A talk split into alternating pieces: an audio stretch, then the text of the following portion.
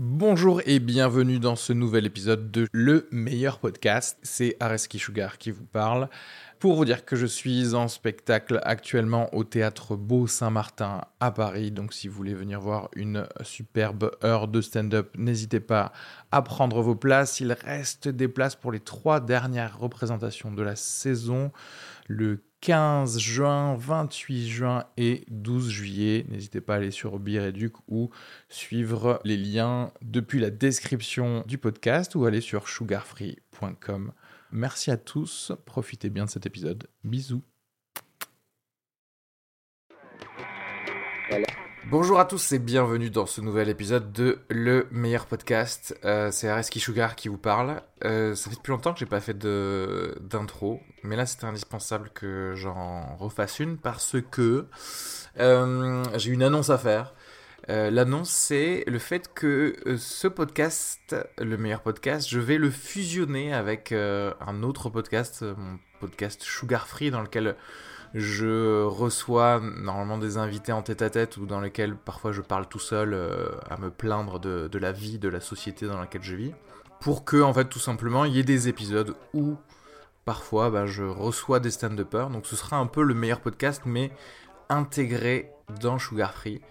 Donc en gros, je fais cette annonce pour vous dire que déjà, commencez à vous abonner au podcast Sugar Free, C-H-O-U-G-A-R, free comme euh, la liberté qui est sur iTunes parce que euh, je vais donc continuer le meilleur podcast jusqu'à l'épisode 50. Donc sur ce flux, euh, vous allez écouter donc les prochains stand-uppers qui vont venir. Mais euh, à partir de, de l'épisode 51, ben en fait, ce sera tout sera compilé sur le podcast Sugar Free. Donc voilà, prépare un petit peu vos applications de podcast, vos Spotify, iTunes, etc. Merci également à Lucas, Ellie, Lily et Guillaume qui euh, ont posé des questions à mes invités d'aujourd'hui qui sont euh, Cécile Marx et Elsa Bernard.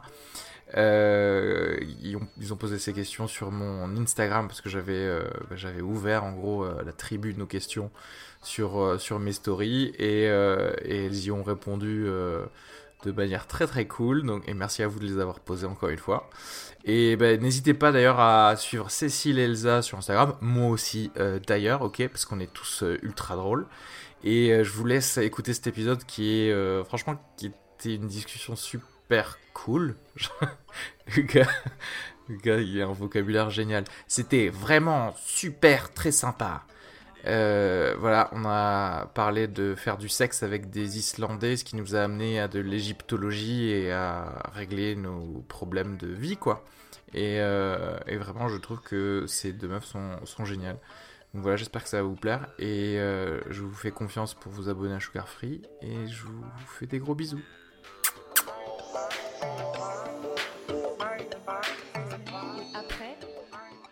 Aussi, je suis sortie avec pas mal d'anglophones. Et aussi, Est-ce que t'es pas sortie avec pas mal d'anglophones parce que justement, tu comprenais l'anglais? Peut-être. En fait, il y a un truc pas mal, c'est que en fait, quand t'es quand es bilingue et qu'il y a il y a des anglaises ou des anglais, tu vois, tu dis ah bah j'ai un ascendant par rapport à tous les autres compétiteurs, vu que moi je sais communiquer avec toi. Moi on va me comprendre. Ouais, c'est ça. Du coup, tu te dis bah pourquoi aller me faire chier avec des Français où j'ai plus de compétition. Et puis c'est tellement plus exotique, surtout.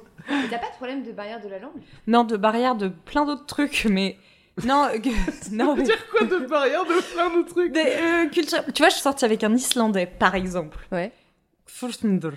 Il, non, c'est une blague? Alors, moi, je pense à ce jour encore que c'est comme ça que ça se dit. Lui, il me disait, mais still not. Et il me répétait son nom comme ça. Et j'étais là, mais si, là, t'es en train de me dire Furmundur. Attends, c'est son nom, c'est censé être son nom, ça. Son prénom, ça faisait le bruit d'un papillon de nuit qui, qui, se prend dans une. Euh, qui, crache sur une ampoule. Tu vois, ça faisait vraiment genre ce bruit-là. Et euh, ce mec-là, donc il était parfaitement bilingue, on, on, échangeait, on parlait de plein de choses. En plus, il était en doctorat de philosophie, on avait vraiment des, des conversations hyper. Mais c'est pas là que les barrières euh, étaient. C'est le cerveau islandais, euh, l'empathie islandaise, la ah. façon de vivre les émotions, de parler, de recevoir. Ah mais ça n'a rien à voir. Et au bout d'un moment, t'es là, bon, en fait, on se comprend pas à, à, à ce niveau-là de, de Au niveau du cœur d'humain. Et des intestins. De, de, de plein de choses, ouais. De, de, non, de, de tout, en fait. Les Le- Islandais, c'est pas les mecs qui sont ultra féministes. euh, Ils sont pas connus pour ça, d'être vachement Euh, ouverts ça d'esprit. va, mais parce que euh, l'Islande, c'est un, pays assez, euh, assez, assez incroyable. Il y a quand même plus de moutons que de gens. Ouais. Et il m'avait dit, ça c'est dingue, un, un, un registre où quand tu commences à sortir avec quelqu'un, Ah oui. tu vas vérifier. Si Ouais. c'est pas ton cousin. Et je lui dis, ah, euh, euh, if you're related. Et il, il me regarde, il me dit, no, how? Ouais. you're related. Oh, wow, Ah ouais. ok. Ouais. Ouais. mais ça, ça, je sais pas si je l'avais déjà dit, mais ouais, il y a une espèce de. Il y avait, peut-être que ça, ça existe plus, mais dans la culture islandaise, un, un côté de. a un étranger qui vient, euh, tu sais, en bateau, etc., genre, on regarde pas trop si sa femme euh, le nique, en fait. Parce que ça permet de brasser la, la génétique. De, Ah, genre, s'appelle- tu vois, Comment les- ça bah, euh, un étranger qui arrive dans le bar et toi ta, ta meuf elle, le- elle le drague un peu tu fais genre tu vois pas tu vois parce que comme ça Ça fait ton enfant ce sera le, les gènes de, de quelqu'un d'autre quand même Moi, j'avais entendu qu'ils payaient. Est-ce que c'est vrai ou pas? Ils payaient des mecs euh, européens pour venir s'installer en Islande. ah ça c'est possible ça parce qu'il y a plein de, de Pour une sorte de brassage, justement. ouais ah ok Donc tu pouvais. euh, Attends. combien ils payent?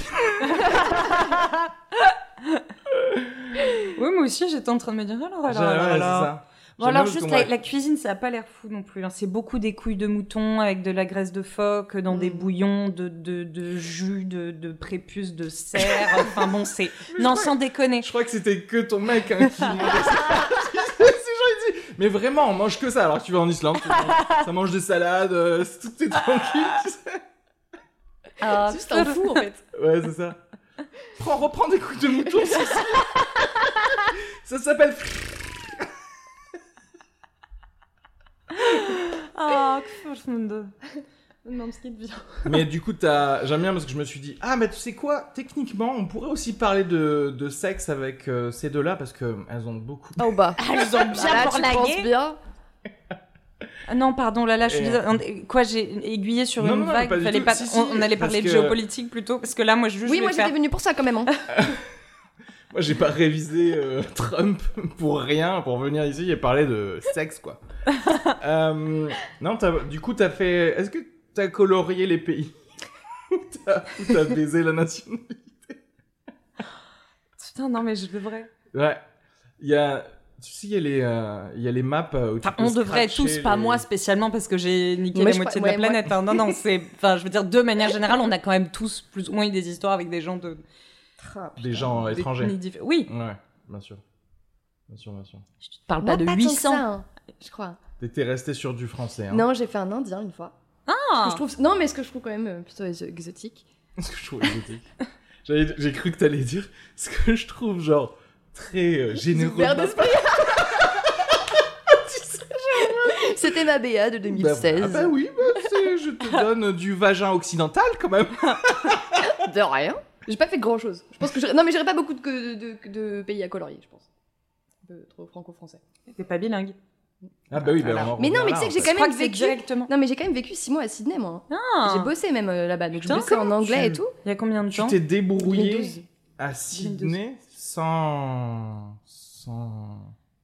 Bah, sans pouvoir euh, écouter des podcasts. Non, Non, non, mais mais- être pas bilingue, ça veut pas dire pas parler Ouais, en anglais fait, du c'est tout. ça. Tu comprends. Je parle anglais, non, non, mais évidemment, je bosse en anglais, je parle en anglais, enfin, Yes. j'ai des clients anglais aujourd'hui, mais c'est juste que je me rends bien compte que j'ai pas du tout la même aisance. Et alors, la- Mm. l'humour, franchement, j'ai mis Ah. du temps à le faire Ah. passer, j'avais du mal à Ça, faire. ça doit être si bizarre. Mais ouais, parce qu'en fait, je me suis rendu compte que j'étais hyper chiante en anglais, c'est j'étais vachement prom dug et tout, enfin, genre, ça me ressemblait pas trop. Et je me suis dit, c'est pour ça que ça m'a toujours surprise les, les- les couples, et j'en connais plein, tu vois, mais je me dis, est-ce qu'il n'y a pas un moment où t'es pas totalement toi, parce que c'est pas ta langue maternelle, et que t'arrives pas à faire passer toutes les nuances que t'aurais fait passer dans ta langue? Est-ce qu'il n'y a pas un Oh, moment où t'as oui, pas des ça, de ouais. communication à cause de ça, tu vois, parce que c'est quand même subtil une langue, enfin.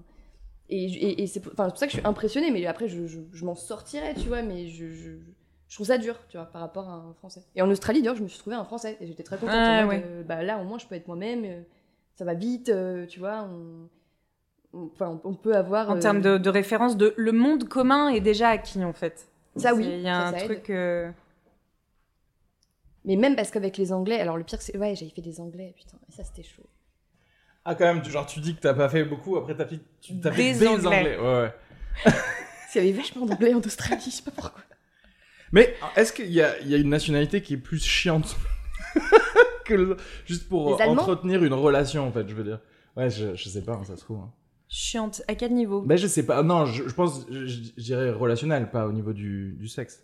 Non, mais je parle pas, pas, pas de sexe non plus, mais chiante, genre, oh là là, qu'est-ce qu'on s'ennuie ah oui, non, ou pas chi- chiante quel euh, pour quelqu'un qui, comme nous, va être plutôt d'une culture française, qui va être pas, pas chiant, genre euh, ennuyeux, mais Américain. chiant, euh, je sais pas, Américain. Je pense qu'il y a un Ah truc. ouais, euh, ouais. ah, l'enthousiasme américain. Ah, Jazz hands, a- il y a des Ah, trucs-.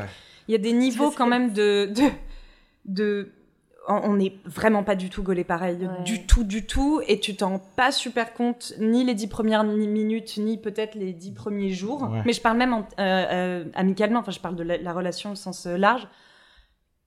Euh, après, peut-être, si avec un, un ou une New-Yorkaise euh, hyper, euh, hyper cynique et qui a beaucoup voyagé, Oui. ça peut le faire, mais sinon, je... Mais t'as raison, parce que moi j'avais un collègue américain, et c'est vrai que c'était un des mecs que- qui me faisait le plus chier alors qu'il était gentil, c'était une crème, tu vois. Et chaque fois que je lui demandais, genre, comment c'était ta pause déj, machin, il me répondait toujours des trucs, mais des superlatifs de partout. Ah et j'étais ouais. là, à un moment, j'étais, mais vraiment, il s'appelait CJ, je me souviens. Genre, machin CJ. Junior, Clifford Junior. Oh. Et, euh, et, je de lui avais. sitcom. Non, mais, Mais Clifford incroyable. Junior. Et je me souviens que je lui avais dit, mais si tout est amazing, rien n'est amazing, tu Oui, vois, genre, mets de la nuance. Qu'en fait, qu'est-ce Enfin, qui va se passer dans ta vie quand enfin tu vas être heureux pour un truc, tu vois, tu vas faire, tu, tu- il va faire une syncope. exploser. Ouais, non, mais c'est ça. Et je me dis, c'est effectivement, là, il y, a- il y a un vrai problème de culture parce que je- lui, c'est normal d'être comme ça, tu vois. Et moi, je dois lui paraître plutôt un, peu- un peu morose, tu vois. Et là, moi, j'y suis là, mais genre, vraiment, baisse, mets des, mets Ouais. des échelons Ouais, parce que là, on s'en sort pas, tu vois. Pas, pas aussi amoureux de la langue que nous on l'est. On aime bien employer des mots spécifiques pour les bonnes choses, sur le bon ressenti, sur tout ça. Là, c'est un peu, voilà, allez, mot fourre-tout, c'est une intention, un truc, je sais pas. Est-ce que la- le français, les françaises, le- de manière générale, on n'est pas plus facilement euh, cynique, désabusé, ou c'est juste à Paris peut-être? Non, si, si. Tu vas faire genre, ouais, ok, j'ai déjà vu ça, c'est bon, ouais. Mais, demain, c'est ça, demain, tu vas te faire bifler, quoi. Tu vois ce que je veux dire, genre, ouais, on est heureux maintenant, mais bon, hein, pas. Ouais, c'est très très français. C'est français peut-être aussi. Alors que ouais, alors que c'est vrai que c'est-à-dire que tu vois t'arrives, tu vois des potes, tu souris, c'est tout. Tu vois, tu vas pas être l'américaine, tu vas pas être genre trop bien, on va passer une excellente soirée. Alors qu'en fait, Peut-être quand t'es des meufs, un peu plus. Hein. Je veux Ah pas oui, commencer à genrer la conversation. Mais si, quand t'es une meuf et que tu retrouves tes potes, quand même, c'est beaucoup. euh, oh, mais je suis trop contente de te voir, putain, et on se fait des gros câlins. Non? Est-ce que C'est un peu c'est plus expressif que vous, ouais, peut-être. est-ce que c'est ouais non, mais ça c'est la masculinité peut-être, toxique, c'est ça. Ah oui. Je voulais pas, je voulais pas Ouais, parce parler en direct. non, bah, euh. justement, faire ça, est-ce que tu passes pas une meilleure soirée du coup? Tu vois ce que je veux dire? De parce que ça te Non, crée parce qu'après, t'as des attentes. Ah, ça crée des. Ok. Parce que moi j'aurais dit, ça crée une inertie de. Allez, on sourit, on pré-sourit déjà. Du coup, t'es plus, t'auras plus tendance à sourire pendant le reste de ta soirée, tu vois. Ah Oui, parce que tu te pièges. Non, mais on n'arrive pas en faisant la gueule non plus. euh, je pense qu'on Moi, est je les Parisiens sont à des- sympas qu'avec leurs potes. C'est ça. Elle est là comme ça. Ok. Encore un cercle de rire. Génial. va Non, mais je pense qu'on est. Non, mais on est peut-être euh, moins expansif, mais on, on est- on reste des gens heureux quand on voit nos potes, on est. Vous content. trouvez pas enfin, expansif Non, mais les Parisiens sont peut-être sympas qu'avec leurs potes et leur entourage. Même, je nous trouve plutôt. On est quand même assez latin. On est plutôt. Non? Chaleureux, ouais. Ah ouais. Je veux oui, mais dire, on juste pas. qu'on s'emballe pas pour une pause déj. Je reviens sur mon histoire de pause déj, Oui, tu vois. oui, mais on est dans un parc avec nos sandwichs, enfin ça va, tu vois. Ouais, ouais. Je trouve que c'est important de. Oui, mais je pense qu'il y a le côté très terre à terre. On arrive à bien à, remettre. Mais après, On n'est pas ça, très enthousiaste. On s'extasie moins, peut-être. Pas. On n'est pas très enthousiaste. Peu. Mais en fait, en- Ouais. là, ça fait la diff que avec les Américains, en vrai, parce que je pense pas que les Anglais, par exemple, typiquement, c'est quand même très stoïque comme, euh, comme race. Moi, je me suis vraiment dit en Australie, enfin pour la première fois de ma vie, on me traitait d'européenne. Et ça m'a fait marrer parce que je ne suis Mm. jamais considérée comme étant européenne. Sauf quand t'es à 15 000 km sur une île paumée dans Ah le bah si, Pacifique. se et là, on te dit, genre, t'es européen. Et effectivement, ouais. Et les gens avec qui on était, c'était des européens. Et tu dis, il y a quand même un truc un peu commun. De... Alors pour eux, déjà, c'est vraiment euh, kiff kiff quoi. On est- L'Europe, c'est minuscule en fait pour eux. Enfin, tu vois, t'es- Ouais. Mm. Paris-Madrid, on est voisins, enfin, excuse-moi. mais, euh, mais, mais du coup, je me suis dit qu'il devait y avoir un, quand même un tronc commun dans notre culture entre nous, les Allemands, les Anglais, même s'il y a des petites nuances une fois que Ouais. sur place. euh. Bah, Et tu, genre, la Belgique, par exemple, j'ai vécu 6 ans en Belgique, et quand je suis arrivée au début, tout de suite, on me disait Oh, t'es française, toi. Parce que j'arrêtais pas de dire euh, ça me stresse, tu vois, des mots comme ça que eux, eux emploient très peu, ou systématiquement demander l'autorisation avant de faire un truc, genre sortir du bar avec mon verre, je dis excusez-moi, est-ce que Ah, je ok. peux? Oh, t'es française. Euh, oui, oui, tu peux sortir avec ton verre, bien sûr. Oui, tu peux bouger la chaise. Oui, tu peux. Et tu sais, on est quand même très très stressé. On demande beaucoup l'autorisation et en même temps. enfin, C'est pas juste toi? Juste moi.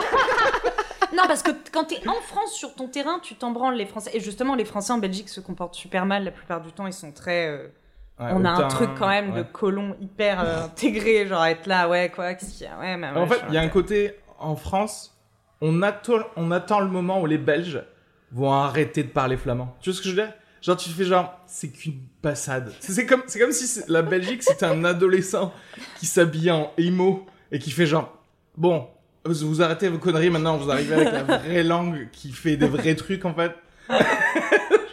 C'est vrai qu'il y a un dé, il y a un mépris du flamand qui est assez fort. c'est genre, même.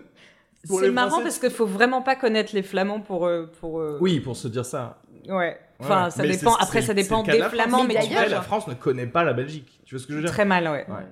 Mais d'ailleurs, François Damien, s'il joue un peu là-dessus, parce que sais, dans, ses- dans ses premières caméras café, des- régulièrement, il joue des flics qui parlent que flamand Ah. et qu'engueulent des Français qui connaissent pas le flamand Ah ouais. et qui jouent sur les mecs hyper vexés qu'on n'apprenne ça- pas la langue. Moi, je l'ai vécu. Genre, je travaillais euh, euh, dans le centre de Bruxelles parce que bah, Bruxelles, t'as vraiment des parties super euh, wallonnes. Donc, évidemment, ça parle français personne. Plein de Belges qui parlent pas flamand du tout. Mm. Euh, mais dans le centre, c'est c'est plus proche de euh, voilà de, de, de côté flamand de la ville. Et je bossais chez Sandro. Et il y avait Ça très ne souvent... m'étonne pas. C'était horrible. Euh, et il y avait très souvent des clientes qui rentraient, je disais bonjour. Et là, je faisais oh waouh, d'accord, ok. Et derrière, les gens voulaient plus te parler parce que. Mais après, Et derrière, je disais je suis française, t'es payé pareil. mais quoi. ils te croient pas. Oui. mais ils te croient pas en fait parce qu'ils ils pensent que t'es un Belge qui connaît pas le flamand. Et ça les énerve très fort et c'est pour ça qu'ils sont pas gentils.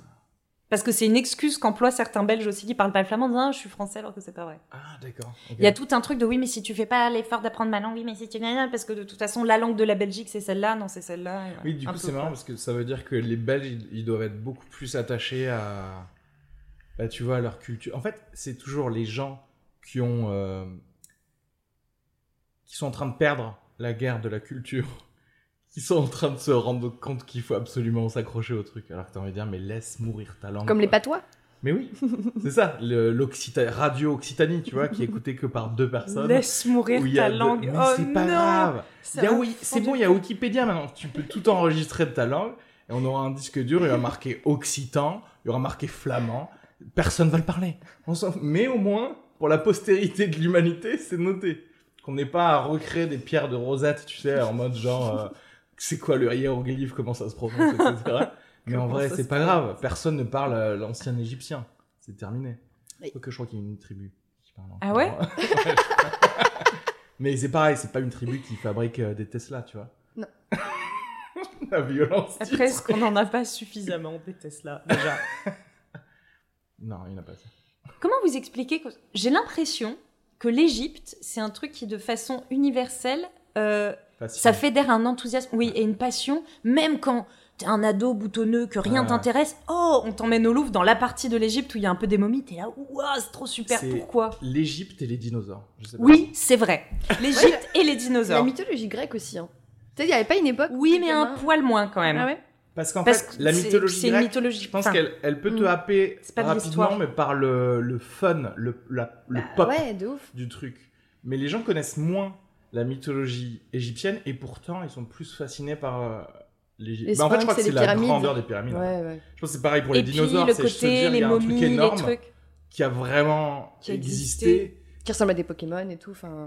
non, mais c'est vrai, les, les dinosaures, c'est quand même incroyable. Est-ce que ce vois. serait pas les Pokémon qui ressemblent aux dinosaures Qui peut savoir Aujourd'hui, plus personne peut le savoir. Trop bien les gars, ils retrouvent des cartouches Nintendo de 100 millions d'années, tu sais. Ah bah non, c'était les Pokémon en fait au début.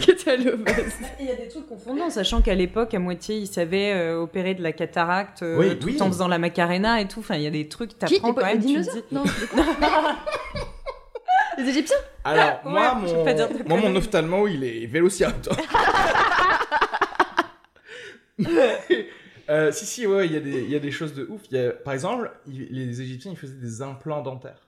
Ouais, mais ça m'étonne même pas. ouf, genre avec trois tiges pour une stabilité, euh, pour recréer une dent euh, bah, qu'il n'y avait pas, quoi. Alors qu'en fait, ça, bah, typiquement ça, on n'a plus refait Il y a eu des trous. Tu sais, genre, on a, on a su, et puis après, on Ouais. savait plus, on a dû re-savoir. complètement. Surtout en. Mais moi, je te dis, je, je te le dis plusieurs fois, je crois vachement au truc de. Il y a 13 000 ans, il y a eu. euh, et une ère glaciaire et des volcans et probablement des traces de comètes en fait euh, qui sont tombées en Amérique du Nord. C'est pour ça qu'on retrouve très peu de choses d'Amérique du Nord avant euh, il y a 10 000 ans. Mhm. Et surtout qu'il n'y avait plus personne. C'est-à-dire qu'en fait, euh, tu vois des traces d'humains euh, partout. Il y avait déjà des humains en Amérique du Nord, mais il n'y a pas assez de vestiges. Pour faire le même pour- travail que dans le reste du monde. Dans le monde, c'est qu'en fait, ils se sont fait Mmh, et, ils se sont fait raser. et en fait, c'est, ça concorderait avec le déluge. Tu vois, le déluge qui est Oh. euh, noté sur plusieurs euh, religions, Mm. qui aurait eu une comète en fait qui serait tombée en Amérique du Nord, et ça a provoqué un des changements climatiques qui a fait que euh, c'était un peu la merde et qu'on a probablement perdu. Ah bah euh, voilà, il y a toujours eu des problèmes climatiques, voilà. alors on est là, le réchauffement, mais Mais on va s'adapter. Et au pire, on s'adapte pas. Il y a les cafards Ouais. qui parlent flamand. Oh non, des blattes flamandes. Mais Quelle vision d'horreur. t'étais, fan d'Égypte toi quand t'étais petite ou maintenant? Non mais j'étais pas fan, Oui, mais mais comment ça se ça a toujours euh, Moi, je crois que c'est la taille. retenu mon attention. Hein juste ça, c'est juste la taille des pyramides. en Mais fait. plus, moi, c'est pas tellement les pyramides qui m'en foutaient un peu. C'est non tous les, je sais pas, ouais, et leur mythologie et le fait de voir des momies, Ouais, et les des momies, c'est vrai. que trucs et de, tu sais, c'est c'est C'est la vie. C'est palpable aussi, en fait. Tu C'est vois, ça. Une momie et des monuments, tu fais genre. Et puis ah, c'est tellement loin là, en fait. de nous. C'est impressionnant surtout. C'est impressionnant. C'est- une connaissance c'est des loin de nous. maths que- qu'on arrive à peine à retrouver aujourd'hui. Tu te dis, genre, ouais, c'est des. Ouais, de l'ingénierie. Mais en fait, peu. c'est ça qui est intéressant.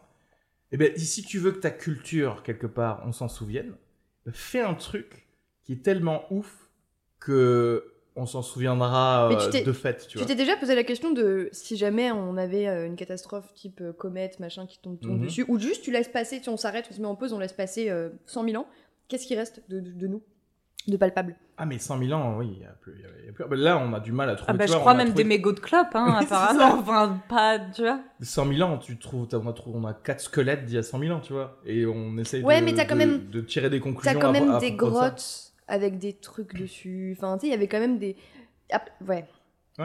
Mais ouais. S'il y a des bâtiments. Mais en fait, c'est juste que j'ai l'impression que nous, ce qu'on a aujourd'hui, c'est très éphémère. Enfin, il n'y a pas grand. Tout peut être détruit très vite, quoi. Oui, oui, genre, et puis euh, surtout Parce qu'on même, numérise euh, beaucoup, mais ouais. après... Ouais. euh, Après, euh, ce qui peut être cool, c'est. Et c'est ça le, le truc intéressant. C'est-à-dire qu'en fait, il faut arriver au niveau des, des Égyptiens, de dire genre, imagine, on met un laser sur la Lune euh, et on écrit des trucs visibles depuis ici. Là, si on se reçoit une comète, les gens ils vont se dire genre, qu'est-ce qui se passe? Comment ça se fait que ça, y a marqué. euh, Tu sais, tu mets un O avec un point au milieu, tu fais genre, ok, c'est pas normal quoi, tu vois. Parce que sinon, tout peut être C'est ça que t'aurais fait, si tu pouvais créer un truc au laser sur la Lune, t'aurais fait un rond avec un point au milieu.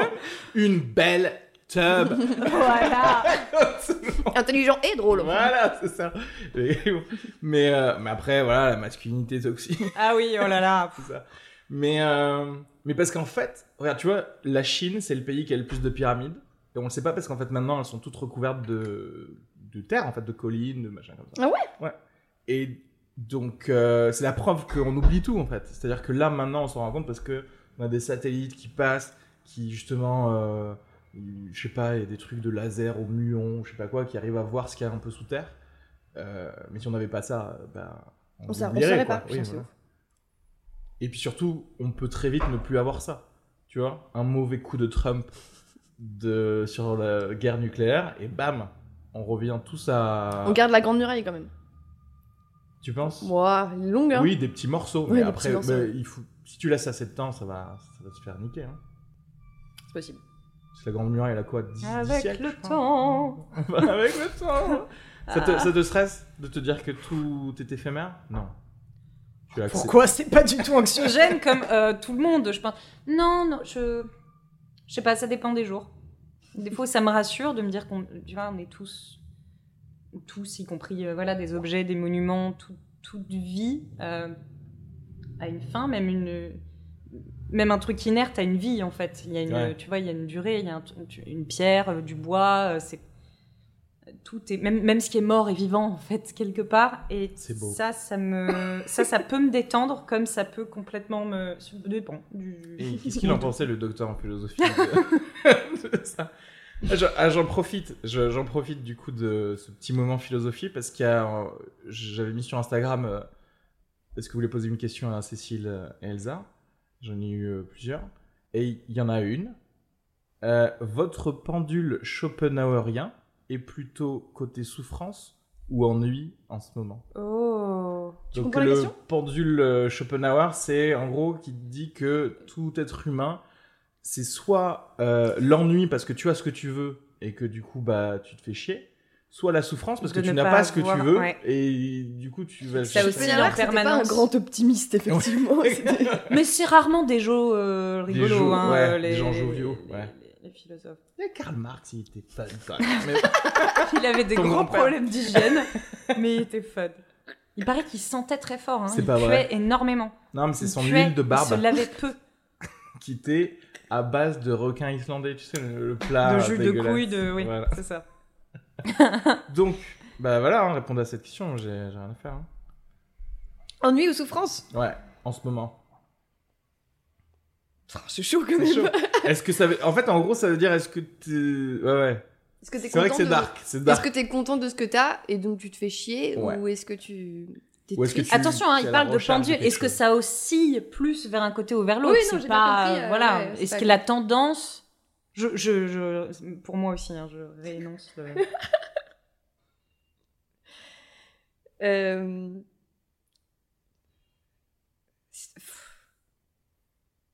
Objectivement, je, moi je saurais, je saurais pas trop répondre. Peut-être que je suis trop positive, mais je, je vois vraiment Ouais, la aucun question des du deux. coup te euh, choque en fait. Ouais, un peu, ouais. C'est bien. non, mais en fait, C'est je... la plus américaine des françaises.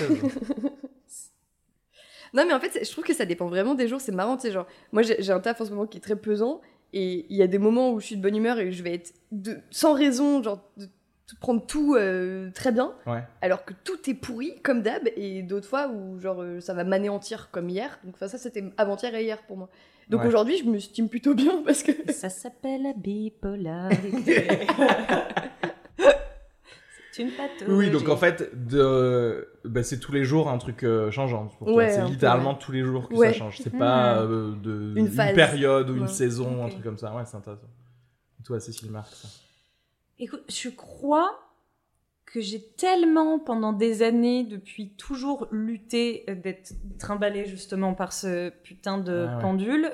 euh, et j'essaye depuis, depuis quelque temps de, de, de réduire, euh, tu vois, les écarts de, exactement, euh, à tout niveau, à coup de, de thérapie en hypnose, de plein de choses De magie, quoi. que là je suis de magie que là je suis assez euh, Neutre. j'oscille peu Ouais. je crois que je commence à entrevoir la possibilité d'approcher avec euh, le demi-phalange de, de petits doigts euh, ce que c'est que le, le- le moment présent et l'appréhension juste des choses. Je crois. Ouais. Je sais pas combien de temps ça va de, durer. ouais, de termes pour Ouais, bien. c'était pas encore compris, arrivé là. Ouais, Mais pour l'instant, pour l'instant, je, je ne m'ennuie pas.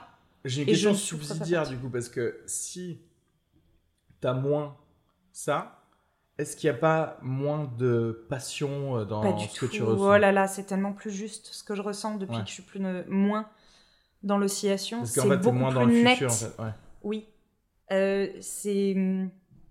j'ai- Et attention, hein, je suis pas que je suis pas euh, complètement dans le présent jamais de la vie. Je suis... et D'ailleurs, je suis jamais tellement dans le futur très loin. Je suis dans le futur de 10 minutes, toujours un peu au moins de très. Ok. Mm.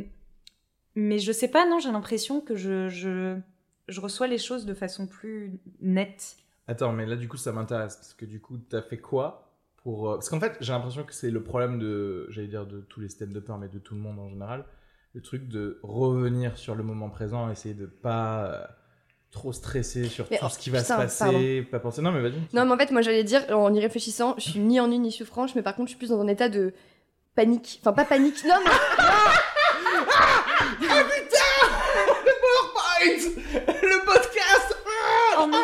le sens bien. non, j'ai l'impression de plus être dans une espèce de pression permanente dont j'essaie de descendre dans le sens où genre tout Ouais. va bien. Oui. Mais j'ai l'impression Ouais. qu'il y a depuis quelques temps, il y a une espèce de compte à rebours qui s'est lancé dans ma tête en mode meuf, t'as plus beaucoup de temps Ouais. pour accomplir des choses et maintenant va falloir être productive, va falloir y Ouais. aller et tu peux pas te reposer et, et tu passes ton temps à regarder les autres en te disant je je crois que pourrais je être- pense exactement Voilà, comme toi. je- Et, et c'est marrant parce que ça arrive après que tu aies commencé à, à faire des trucs. à faire des Putain, choses mais euh, exactement. artistiques ou, ou, ce que, ou à produire des choses. Ouais. Et c'est là que ça s'est mis en truc. Alors qu'avant, Tu je faisais me rien. dis, je faisais rien et ça allait très bien. Et, je, et là, à posteriori, je me dis, mais attends, mais mec, quand tu n'étais que dentiste, qu'est-ce que tu branlais les Euh. autres heures de ta vie? Tu vois ce que je veux dire? Alors j'ai deux, deux choses pour vous. Il y en a une, c'est que de tout. toute façon, c'est uniquement de la perception. Le truc de Oui, quand je fais rien, ça va. Quand je commence à faire quelque... rien n'a changé. Hein, mis à part le fait que tu t'es mis à faire quelque chose. Il y a pas personne euh, t'attend. euh, per- Il s'est Oui, rien ça, passé. C'est ce qu'on disait, tu vois. C'est une avant, perception totale. Et de deux, et est-ce que vous avez vu ce qui se passe en ce moment? Ça vous détend pas un tout petit peu de vous dire de toute façon que vous n'avez absolument aucune incidence, que il n'y a pas de tout est en train à moitié de s'écrouler. Il va de toute fa- façon falloir Moi, je se suis trop réinventer. Pas sur un moi-même pour eux. Ouais, bien sûr, mais on l'est tous. Mais est-ce que tu n'arrives pas quand même à dire, oh là là, même en étant très centré sur moi, de toute façon, là, rien ne sert à rien à part essayer de passer le meilleur moment possible, le plus riche, le plus complet, à être là où j'ai envie d'être et, et à faire ce que j'ai envie de faire sans parce que ça n'a pas de Mais en fait, là, là, ça, ce qui se passe, en moi, je, se la gueule. je le conçois totalement. Mais en fait, ce Intellectuellement, qui mais c'est gêne... pas intégré. Non, mais ce qui me gêne, c'est que les autres ne le, ne le conçoivent pas. Ça. Tu vois ce que je veux dire? C'est-à-dire que pour moi, je le sais que la prochaine comète, tout sera effacé, etc. Mais etc. mais il n'y a pas besoin je- de la comète, c'est déjà le cas. mais oui, c'est déjà le cas, même. La comète, elle est. Mais elle viendra, hein, la comète. Abonnez-vous à Sugar Free, je vous dirai quand. Euh, Le sponsor. oui, c'est- j'ai acheté. tu sais, c'est- le gars, il cache sa secte sous Patreon. Tu sais, il fait genre, ah, vous avez atteint le niveau 2, donnez-moi 10% de votre salaire. Euh, non, ce que je veux dire, c'est j'ai- je, je le sais ça, mais il y a un côté où, comme les autres ne le savent pas, j'ai l'impression, c'est la perception de ce que les autres attendent de moi. Moi, je, Mais ils attendent Moi, je rien de t'es au mais je sais en fait. Mais Donc ça aussi, c'est une perception. C'est la perception de la perception des autres. Enfin, t'imagines le Ouais. vortex dans lequel, je Mais sais que t'as mis un mot, Bienvenue dans ma. dans lequel tu te retrouves. Non, mais je, je le comprends. Enfin, je le sais parce que Ouais. je l'ai déjà vécu, parce qu'on l'a tous euh, vécu. C'est après de là à le comprendre intellectuellement et à l'intégrer dans ta chair, il y a un monde qui se fait. Et Ouais. c'est pour ça que c'est super de travailler Mais, sur mais soi c'est vrai que c'est vrai que rien n'a de sens, euh, tout est voué au néant. Moi, c'est une, une idée qui me rassure énormément. Ah oui. Enfin, c'est un truc qui me détend Oui, et oui. tout. Je- J'entends euh, à quel point ça peut être apaisant, mais c'est vrai que je vois par exemple, euh, bah, typiquement à mon boulot, les gens, ils, enfin comme la plupart des gens qui travaillent, en fait, ils font rien le week-end, ils font rien le soir. Ils, tu vois, ils sont là, bah ce soir on fait une paella, machin, et c'est le programme de la soirée. Le week-end, c'est tout le monde dort. Ouf. Et moi, On fait ça me ces fait soirées raclette machin et tu sais c'est alors c'est Ils la semaine en fait. Ils vont vois. se balader. Tu sais, ils sont ouais, au dimanche, on s'est baladé avec mon Voilà. mec, activité du dimanche. Et moi, c'est vrai que je, je suis tellement, j'ai tellement intégré que je peux plus me permettre maintenant que du coup, je suis presque stressée pour eux en mode ah d'accord. J'ai du mal à être enthousiaste en mode ah qu'est-ce qui te Ouais. tend là-dedans c'est. Parce qu'une balade, Mais euh, vous en- Schopenhauer qui se balade, par exemple. Pendant que vous vous baladiez, je veux dire, vous avez créé du contenu quand même, non? Donc sans, sans communiquer outre mesure, d'accord. Non, Moi, mais qu'ils ont raison et qu'on devrait tous revenir à ça. Mais si, mais oui. mais- Se balader, Moi, a- faire des paellas, manger, être en pleine conscience un peu de tout pour ce ça que j'étais très content du confinement parce que du coup, je me disais, personne ne m'attend. Ouais. Et, pourtant, il y avait plein de mecs qui faisaient des vidéos du contenu pendant ouais, tout le mais confinement. ça, je voyais plus. euh, Je voyais plus un côté. Désespoir. euh, Ouais, de désespoir et de regardez-moi. Plutôt qu'autre chose. Moi, je, moi, je regardais plus Et Instagram tellement ça me Ah stressait c'est de voir tous les gens faire des trucs, euh, des vidéos, machin, des podcasts Merci de me avec. Oui, oui. Non, non, mais c'est parce que pour moi, c'était aussi une source de pression de me rendre compte que je- moi, je m'étais mis en pause en mode Ah bah c'est bon, pause pour tout le monde. Et puis j'étais, ah, mais en fait, non, les gens ils continuent. Sais, genre, c'est même Oui, pas oui. un moment de ré- vrai moment de répit en fait. C'est parce que, encore une fois, pourquoi tu fais les choses Euh, que... enfin, Comment dire, si tu as envie de, de, de, de faire un truc, est-ce que ça part de, de la validation que tu voudrais avoir éventuellement du regard des autres? Est-ce que c'est un objectif que tu vas atteindre ou c'est juste faire quelque chose parce que tu as envie de le faire parce qu'il faut bien euh, occuper sa vie? Euh, moi, l'expression Euh, je pense que j'en ai, je me rends compte que j'en ai besoin en fait, m'exprimer et du coup envoyer des, des trucs. Mais après la question, la- en fait la vraie question c'est quelle serait la meilleure manière pour moi de de produire? Parce que je je suis pas encore certain en fait de Mm. comment le faire euh, et me sentir bien. C'est quand même toujours un peu stressant d'aller sur scène. Mm. C'est toujours et tout devient stressant aussi dès que je le commence et que ça devient une habitude. Dès que ça devient ça, ça devient Eh un travail ouais. à faire et Mm. du coup c'est plus fun et du coup je je sors de l'expression pure. Alors qu'en fait et on en revient peut-être à vraiment la base de l'être humain qui est juste euh, d'avoir un feu au milieu et d'être autour d'un truc et juste de- tu connais les gens et tu as envie de t'exprimer que aux gens que t'aimes quoi en fait. Et c'est tout. Mm. Sauf que je Donc tu te poses la question Bah, de parfois de pourquoi tu tu t'es lancé là-dedans? Euh, Quand tu dis genre ça devient un travail, euh, j'y trouve pas mon compte, est-ce que c'est mon bon moyen d'expression euh, alors pourquoi je me suis lancé là-dedans du coup? Ah Ouais. pour- pourquoi je me suis lancé dans un médium tu veux dire? Dans le stand-up. Quand tu dis genre euh, Bah, je, je pense qu'il y a un côté où en fait c'est euh, je le dans la culture euh, dans laquelle on vit j'ai vu du stand-up. Mm. du coup je me suis dit ah, c'est comme ça qu'on s'exprime. Tu vois c'est comme si je te disais pourquoi tu parles en fait ou tu chantes. Tu vois parce que tu l'as vu en fait. Tu as vu des gens parler. Mais en fait ça se trouve euh, ma meilleure manière moi de communiquer ce serait avec un Neuralink de Elon Musk et ce serait juste j'envoie des pensées à tout le monde et ce serait parfait. Tu vois ce que je veux dire? Je fais pip pip pip tu vois? Ah regardez j'ai une nouvelle idée. Vous l'avez la nouvelle idée? cool. Très bien. Et j'ai- plus aucune euh, responsabilité j'ai pas besoin de- de- de- d'y aller et faire un, un set devant 40 personnes par 40 personnes je l'envoie directement dans le cerveau de tout le Tout monde, monde, ouais, ouais. et c'est réglé quoi Mm. voilà 40 personnes, putain, tu joues. Ah oui, c'est vrai qu'en ce moment. De toute façon, là, j'avais le Covid pendant deux semaines, donc je sais pas ce qui se passe sur les plateaux. Je sais pas si. Ça a vous tout changé, c'est fou. remplir ou- Ouais, ça a tout changé. Parce que moi, j'y étais plus. Ah, oui. Voilà. Une espèce de, je sais pas, d'ambiance un peu Bah, plus sereine. plus- Il est malade là en ce moment, donc euh, on a annulé. mais il passe sur le line-up. Oui, je sais, mais c'est. Non, non, non, mais ça nous. Ah bah, t'as- t'as complètement niqué le biotope. euh, l'ambiance, quoi. Parce que normalement, on joue sur une scène, on se dit ça, mais Araski est sur une autre scène, du coup, on joue mieux. le ciment du stand-up euh, parisien. N'importe quoi. Hmm. Voilà. C'est une jolie question. Ouais, du coup, merci. Euh, je crois que c'est Lucas J'ai- failli te dire, je suis Ah ouais. sûre que c'est Lucas. que je ne connais pas, en fait, que, que je ne connais que d'Instagram. Mais je le connais très peu, moi pareil, à la base je le connaissais d'Instagram et puis on s'est croisés sur un plateau et on s'est bien entendu et voilà, mais je le connais pas, on n'a pas. euh, Tu vois. euh, Qui est-ce que tu connais vraiment? Non mais. C'est bien ce que tu fais, euh, les archives Annie. Oh merci J'ai montré hier euh, à mon copain du coup parce que je trouve ça trop marrant. Il était super impressionné par ton faux accent. euh, Ah, c'est Anglais. cool parce comme il connaissait pas. Ah, c'est il- c'est censé être un accent anglais Je sais pas. Non, allemand, c'est. Moi, je me suis dit, c'est d'un pays qui n'existe Accent pas. Enfin, c'est plutôt, vu que c'est Romy Sheper, Ouais. euh, c'est plutôt un accent Oui, c'est euh, allemand, Ouais, autrichien, ouais, voilà. euh, Mais c'est par bien là, germanique. sache pas, en Ouais. fait. J'aime bien le côté, Mhm. genre, euh, tu sais, euh, le faux pays, un peu comme dans les Marvel, tu sais, de Sokovie. Je, je, sais faire très peu d'accents de toute façon, pas d'ailleurs, et surtout pas s'ils sont spécifiques. Je peux te faire un accent, mais effectivement, tu. Mais elle, je sais pas, il y a un truc. euh, c'est des personnages qui naissent en toi et qui te, qui te touchent, et il y a un truc. euh, Ouais, mais je, je suis contente de. Romy, en fait, il reste plus. Je vais encore faire deux épisodes.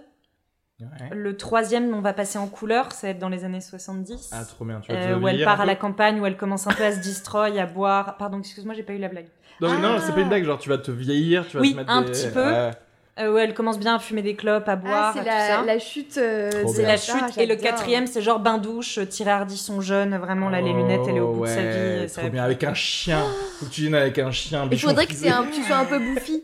Oui, exactement. Et j'ai une pote à qui j'en parlais hier qui me dit Moi, je peux peut-être essayer. Elle est pas maquilleuse, mais elle m'a dit Je peux peut-être essayer Ah. de, ouais, de rendre un peu Sinon, de si faire un peu bois des poches. beaucoup d'alcool. Mais je, mais je fais déjà. une vidéo Non, Instagram.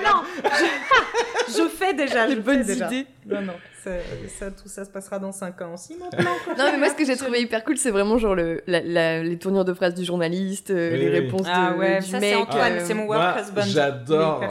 Faire cette voix dans la vie de tous les jours. Tu genre les informations pâtées. tu sais, un peu comme ça. Et aujourd'hui, nous recevons. C'est exactement ça, c'est nasal. C'est Oui. des intonations de voix un peu J'aime chelou. bien ça. Ouais. Du coup, on va continuer sur les, les questions. questions, en fait, ouais.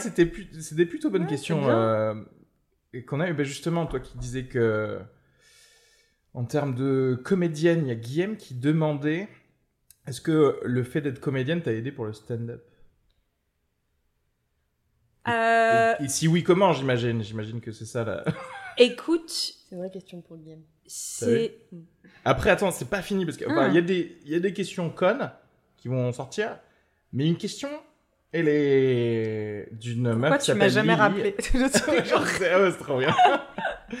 Cécile, je suis enceinte. Quoi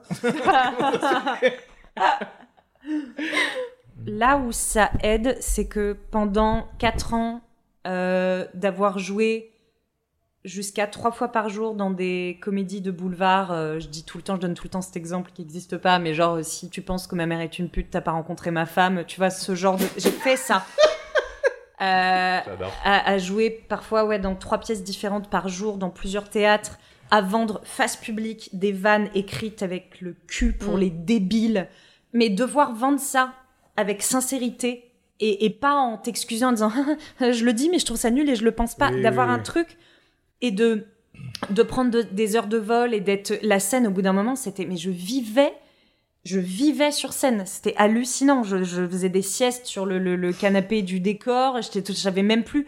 Parfois dans la vie, quand je parlais, j'ai l'impression que ça sonnait à la porte. J'étais là, mais qui est-ce? Enfin, tu vois, vraiment, j'avais tout le temps l'impression d'être dans une pièce de boulevard. Après, j'ai, commencé euh, hmm, euh, en chantant plutôt, et j'ai arrêté notamment parce que c'était moi. Quand tu Trop chantes, c'est toi et c'est super intime. J'ai Hmm. toujours écrit énormément, beaucoup, beaucoup, beaucoup, beaucoup. Mais le fait de passer pendant un moment dans le côté vraiment uniquement comédienne à exécuter, Ouais. à, à éprouver un peu ce truc-là, derrière en remélangeant avec euh, euh, qui toi. je suis moi Ouais. et du moi, c'était mieux, mais ça reste très compliqué et très dur. Là où je pense que c'est un avantage, euh, c'est pour euh, euh, l'articulation, euh, l'élocution, la façon de, de prendre l'espace, parce que j'ai conscience de ce que c'est. J'ai eu tellement conscience de ce que c'est d'être devant un public, de m'adresser à des gens tout en... Euh, Ça, oui, malgré moi, ça, ça Oui, sue, ça- mais je me dis pas en le faisant, oh là là, heureusement, que ouais. Parce qu'en fait c'est tellement intime le stand-up et c'est tellement à d'autres niveaux de, de légitimité, de trouille, de plein de trucs que non là-dessus ça m'aide pas du tout et c'est systématiquement cauchemardesque. Ce que tu dis pour la comédie de, de boulevard, j'imagine que ça doit t'aider à aussi te dire, écoute, euh, j'ai déjà vendu à 100% de mes, mon énergie une vanne, pire que ma vanne, tu vois, euh, alors que, Que tu sais écrite, pas, euh. ouais, que tu as écrit toi-même, mais, mais que, dont tu connais pas la, la puissance, donc j'y vais à 100%. Alors que peut-être parfois, si t'as pas cette expérience, enfin moi je sais que parfois il y a des vannes où je me dis, mais justement, comme tu sais pas si elles vont bien marcher, tu les joues pas à 100% alors que tu devrais les jouer à 100%. Mais non pour- parce que ça vient de que- toi. Quand c'est le texte de Ah. quelqu'un d'autre, évidemment que tu l'assumes, c'est ton travail, tu es payé pour Ah, ouais. surassumer la vanne de comme t'es pas quelqu'un. payé. et, et que comme ça vient de toi surtout, l'auteur est pas mort, euh, l'auteur est pas euh, loin ou ailleurs. Ou inconnu. Il y a un truc Ouais. de euh, euh, Ouais, ah ok, et puis et puis si c'est mal reçu c'est moi qu'on va euh, quand tu joues euh, euh, euh, Marianne Sophie euh, et que tu dois dire que tu dois dire oh là là j'adore les merguez euh, euh, en faisant un gros clin d'œil c'est et un personnage et c'est pas ta vanne et euh, tu Et puis t'en l'attente du, la- l'attente du public est pas du tout la même quand ils vont voir du boulevard et hein. Exactement. Donc, Ouais, je dirais que ça aide, euh, euh, malgré moi, sur un truc euh, scénique et sur quand même une habitude. Mais après, ça n'a rien à voir en fait. C'est pas la même manière d'être sur scène. C'est pas la même manière de. Et justement, en fait, c'était même plus un handicap jusqu'à il y a pas si longtemps que ça. Parce que. Dans ma manière de délivrer, dans la manière de Ah oui, dire, oui, les oui, gens oui. du coup écoutent. Ouais, ouais. Mais ils sont pas dans le truc. Et là, je viens de découvrir un truc et de le réaliser il y a pas longtemps en me disant pourquoi ça se passe mieux maintenant sur les plateaux? Et là, j'ai fait oh non, oh non. Je ris. Tu rigoles? À tes Oh. blagues. à tes propres blagues. Je rigole pas à mes blagues, mais je suis dans un truc de connivence, Ouais, de. Enfin, Oui, t'es plus tu vois, de faire normal, participer quoi. les gens. Ouais. Et, et je me disais, oh, putain, Non, évidemment, c'est fou. Moi, je me facile, fais quoi. rire sur scène tout le temps. hein. Bah, Ah oui, c'est vrai. Non, mais je. je- Ça m'a un peu Mais, fait mal à euh, l'estomac de me dire, Oh, en fait, si t'es droit, que tu dis ton truc, ok, ça va être un peu, ça passe pas toujours, c'est bizarre, ces trucs. Et si t'es dans quelque chose de beaucoup plus euh, euh, souriant et que tu tu fais participer en, en riant toi-même. Quand t'es quand t'es obligé pour faire comprendre à des gens que ce que tu penses est drôle de, tu vois, de leur dire Ah, comme attends, ça. Ça, ça dépend. Est-ce que tu le fais Euh, exprès Ou est-ce que tu Non, je le fais malgré moi. Bah c'est compte. bon alors, C'est c'est ça qui réglé. À partir du moment c'est pas une veut dire que t'es stratégie. toi-même en fait. Euh, parce que c'est vrai que cela dit, Ah, parfois tu, sais, tu vois quelqu'un arriver sur scène, tu dis lui ou elle a fait du théâtre. Tu vois ce que je veux dire? Mais j'allais te le dire, Ouais. les gens qui ont fait du théâtre, c'est flagrant comme vous arrivez dans le milieu du stand-up avec des codes qui n'ont rien à voir avec, Mm. avec ceux qui ont débarqué avec, Mm. en écoutant du stand-up. Parce que quand j'étais allée jouer chez toi, justement, vous Ouais. étiez trois comédiens. Bah, je, je te l'avais dit à la fin, Mm. je les connaissais pas, j'étais là, genre toi, plus elle, plus lui. Vous avez fait du, du théâtre avant, Mm. ça se voit.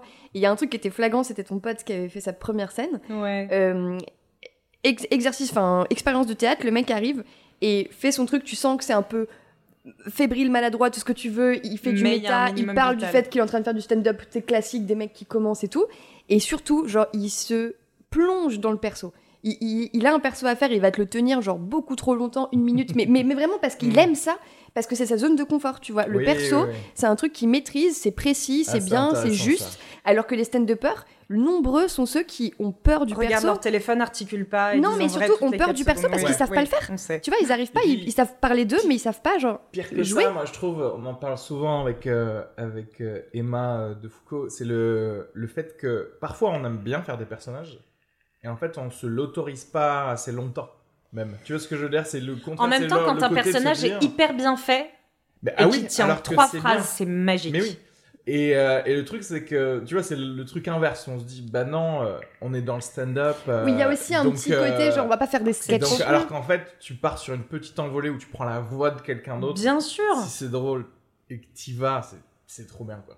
Mais c'est vrai que c'est plus rare. Parce Ouais. qu'en plus, c'est plus dur et tout, et c'était pas Mais c'est des habitué, histoires c'est de pas les mode et de courant Mais aussi. bien sûr. Maintenant, tu dis ah bah non, la fo- en fait j'ai juste le droit. Mais c'est aussi pour ça au début que j'osais rien, et que j'avais trop peur. Je me disais ah bah il faut faire. Ouais. euh, euh, mais non en Alors fait, il faut, fait, il faut il faire un truc qui te parle et qui. Mais, mais qui c'est vrai que drôle naturellement, vous allez forcément genre, avoir ce genre d'idée et avoir envie d'essayer Ouais. des persos. Mm, mm. Parce que c'est un truc que vous aimez bien, parce que vous faites du théâtre à la base, tu vois. Putain moi non, Ouais. j'en fais jamais quasiment justement. Mais peut-être que tu devrais Je faire des petits actes, ce qu'ils appellent, tu Des vois, act genre out, des je act sais, out, en je fait, alors que t'as envie de dire, oui, bah, un perso, quoi. On me le dit tout le temps en ce moment. C'est trop marrant parce que les gars, ils ont pas envie de dire que tu fais Ouais. un perso, ils sont obligés de dire Tu que fais un tu fais sketch, un fait. act out pendant Ah ton tellement stand-up, tu vois. Et tu fais genre, bah, c'est bon. En fait, les gars, faites juste rire comme vous voulez, avec les outils que vous avez, quoi. Après, tout le monde sera En fait, c'est plus large que ça. Ouais, c'est genre si tu parles d'une fourchette, fais parler ta fourchette. Ouais, et puis ramène vraiment une merguez sur scène, quoi. C'est ça qui marche. c'est ça le, le truc. Non, mais pour pas être trop dans le discours, parce que le discours tend. Et plus tu vas être. Moi, j'ai beaucoup tendance à ça, justement, en me disant faut pas que je fasse de perso Ah dans oui. le stand-up. Je suis dans le discours, et le discours les gens ou les tend comme ça, mais ils sont pas. Ah, je me pose pas la Ah question oui, tellement c'est drôle. Tu vois? Ouais, mais moi, en plus, là, moi, je. J'ai aidé de quelques personnes à écrire des. ou à réécrire des sets et tout. Et en fait, je me rends compte que je suis horrible sur euh, les. les didascalies euh, ou les, ou les trucs que les commentaires. gens. Ouais, les commentaires. Je dis non, va directement Ah ouais. dans le truc. Et s'il y a quelque chose que tu peux le faire avec ton bras, bah fais-le. Ne le dis pas que tu vas le faire, puis tu le fais. Tu vois ce que je veux dire? Genre, du coup, les gens, ils sont obligés d'être ultra euh, euh, intéressés sur ce que tu fais, parce que chaque chose que tu vas faire, c'est un truc nouveau et c'est une blague nouvelle, tu vois. Et t'as pas l'impression que ce truc-là, il est très facile à repérer chez les autres? Oui. Et sur Mais moi, c'est inadmissible. Ouais, ouais, ouais. Toi-même, tu commentes, tu fais des trucs, Ouais, alors quelqu'un va faire un set, tu vas faire mais non, Mais pourquoi il pour dit ça- ça? Pourquoi il dit ça C'est Alors pour ça que, que, je dis ça, sur parce toi. que genre, je, je peux être euh, très... euh, Transigeant. sur quelqu'un oui sur quelqu'un d'autre et moi je me rends compte que si je me re- regarde parce que là j'ai regardé euh, la Facebook tu sais te dit l'anniversaire des vidéos et là euh, bah, c'était hier je crois c'était l'anniversaire de d'il y a 4 ans du coup de ma sixième scène à, Oh, tu l'as- à tu l'as Toulouse. publié oui je l'avais publié à, ton à l'époque. pas, pas en entier mais juste un, un extrait. Et euh, et je me revoyais sur scène et j'étais en train de me dire putain mais allez passe à la blague Move on, quoi. enchaîne Qu'est-ce quoi. que tu putain fais, mais qu'est-ce que tu branles à, à faire des, euh, des trucs comme ça mais euh, Ça, c'est vraiment. euh, moi, c'est comme. Je, je- je me revois des, des vannes que je faisais avant, qui aujourd'hui, quand je les entends, je me dis, genre, non. je la connais, celle-là, cette structure de vanne de. Ouais. Genre, je, je t'énumère un truc, et à la fin, je vais nier le truc qui était normal dans mon énumération. Tu vois ce que je veux dire? Oui. Ah. Ce truc-là, vraiment, genre, et je, je le faisais avant. Vraiment, genre, j'ai j'ai une vanne comme ça qui marchait bien. Et je me dis maintenant, j'aurais du mal à. Je- C'est horrible parce qu'en plus, je sais que quand tu l'entends la première fois, quand les- le public l'entend pour la première fois, ils, ils peuvent vraiment se marrer. Genre, c'était quoi, juste un exemple? C'était. euh, euh, je parlais de mon copain que j'appelais Jérôme en expliquant que. euh, il était pas très doué au lit et en gros je disais non mais je déconne il s'appelle pas du tout Jérôme Ah. Ah oui, En, je bah, en vois. vrai, c'est une blague marrante. Ah, mais on la connaît. mais oui on la connaît Mais bon. et maintenant je pourrais je pense que j'aurais du mal tu vois Non, parce mais que- tu vois, à la limite, moi. Mais parce que tu te rapproches plus de qui t'es, donc tu te dirais, mais pourquoi ça n'est pas. Parce que je trouve que la structure, elle est tellement. Ah, juste une Euh, question de structure, ouais. Enfin, je sais pas, il y a des gens qui disent c'est des, des ambianceurs. Tu vois, des espèces de mini one-line comme ça. Je considère pas que c'est ton set. Tu vois ce que je veux dire? Ouais. moi, ça, me- moi, ça me va si tu me mets des Tu l'injectes. sparkles de, de trucs comme ça. Tant que ton set, vraiment, donc le thème dont tu vas parler, euh, tu fais rire Ouais. sur, euh, sur tu le dire, thème. ouais. Moi, je. Bah, c'est une béquille que t'as à ce moment-là où tu, tu as une, gar- une Et- garantie de quelque Et en chose. vrai, euh, tant que c'est pas vraiment trop horrible, euh, les béquilles, euh, oui, bah parfois euh, c'est. Voilà, l'important c'est c'est qu'au final, tu fasses rire, quoi. Mm. Après, pff, je dis ça et je suis aussi la même personne qui qui dit de ça va, arrête de faire ça. Parce que c'est Je viens de t'imaginer faire un retour de scène à quelqu'un en disant Écoute, c'était vraiment pas trop horrible. tu viens de C'est- ça Tu sais, c'est le top Écoute, de c'était vraiment pas C'est- trop horrible. C'est un gros problème pour moi. Je t'ai jamais entendu euh, critique, enfin faire une critique à quelqu'un après un passage, hein, pour le coup. Ah non, moi je parle jamais de du. Non, mais je parle jamais des sets de trucs parce que. Enfin, je sais pas. Enfin, à moins qu'on me demande Ouais. euh, mon avis, parce que je, parce que tu vois, il y, y a des fois où t'essayes des trucs, tu te chies ou quoi, t'as pas, tu sais exactement où tu t'es chié, Ouais. t'as pas spécialement envie d'avoir un retour euh, là maintenant de quelqu'un qui va dire tu t'es chié là. Je... I Bah, surtout know. quand t'as rien demandé. I know, ouais, je sais, genre, tu vois. Euh, et aussi, parce que, aussi, il y a un truc qui est pas trop compris, je pense, par pas mal de stand-uppers, c'est ben, que les personnes sont différentes, en fait. Et que, il y a des gens qui vont faire des espèces de retours, euh, genre, ah, tu devrais changer Pour être ça, calibré etc. euh, sur ce qui se fait. Ouais, et tu dis, bah non, c'est pas, bah, c'est pas Elsa, en fait. C'est Mm. pas son humour, en fait. Et ouais. Euh, et du coup, au contraire, il il faut. Enfin, si t'as un retour à faire, euh, ce serait genre, ben, asseyons-nous, voyons comment on peut me faire cette blague comme toi. Ouais, mais putain, tu c'est dur de voudrais la, la faire, en fait, tu vois, mais. Ou alors tu proposes un truc. Ça, ça à la limite, euh, ça, j'ai j'ai- j'ai pu le faire, genre, tu vois. Ah, à un moment, t'as fait cette blague, tu pourrais te dire ça, genre, si tu veux. Tu vois, genre, tu déposes la blague sur le sol. Tu la prends si tu veux. Ouais, ou un truc que ça t'a ça t'a évoqué. Oui. Genre. Euh... J'avais pas de pour Un cette truc- phrase. Oui, ton set m'a fait penser à ce film de Bergman. Euh, ça m'a évoqué ça. Tu fais ce que tu veux de cette donnée. Non, mais que ça t'a évoqué un truc où ça pourrait euh, peut-être Oui, partir plus loin sur- ou tout ouais. ça, de, de, de- mais, mais pas. Après, il faut quand même. Enfin, je sais pas, il faut un peu connaître la personne aussi, tu vois. Une personne que je vois pour la première fois, je vais jamais lui dire. euh, Moi, je me, je me, je- ça m'arrive de donner des conseils à des gens qui débutent, débutent. C'est là où Ouais, je me oui. sens légitime, Oui, tu vois, oui. de dire là, c'est des trucs qu'on a tous passé par là. Tu disais tout à l'heure les longueurs, genre ouais. élag, élag, parce que là, ton truc, t'as trois phrases d'introduction, on s'en branle. Enfin, Ouais, vraiment ouais. ce genre de choses. Mais après, dès que les gens sont un peu bons, euh, Oh, je me- rapidement, je, me- je, je me sens pas trop légitime pour Oui, parce qu'il y a quoi. quand même besoin d'une petite euh, connexion, quoi. Enfin, Oui. sauf, sauf si vraiment il y a une vanne. euh, ah, t'as vra- genre, vraiment fait là, quoi. Ouais. Mais euh, Fais-la. ça va être meilleur. Là, ça. Euh, Il y a une autre question. Ouais. Euh, pour Elsa. De Elsa. Ah voilà, c'est ça, je me Est-ce bien, que c'est ma tu question. as envoyé ton colis chez C'est Elsa du passé qui te demande. Oui, parce que j'ai C'est reçu, très drôle. j'ai reçu un colis jeudi. Et non, je suis pas allée le chercher, putain, voilà, c'est ça que j'ai oublié. Ça, putain, ça me, me fait... J'avais zappé que je m'étais posé cette Putain, t'as fail la Elsa du passé, quoi. Exactement. Bah, ça va vite. Oh, la mise en abîme. Et, euh, et pour toi aussi, est-ce que ton expérience de... euh, toujours euh, Guillaume, hein, qui raconte, euh, qui fait des, des- des vraies questions. hein. Euh, est-ce que ça t'a apporté euh, une certaine expérience, la com, dans le stand-up? La Pour- com? Ouais. Non.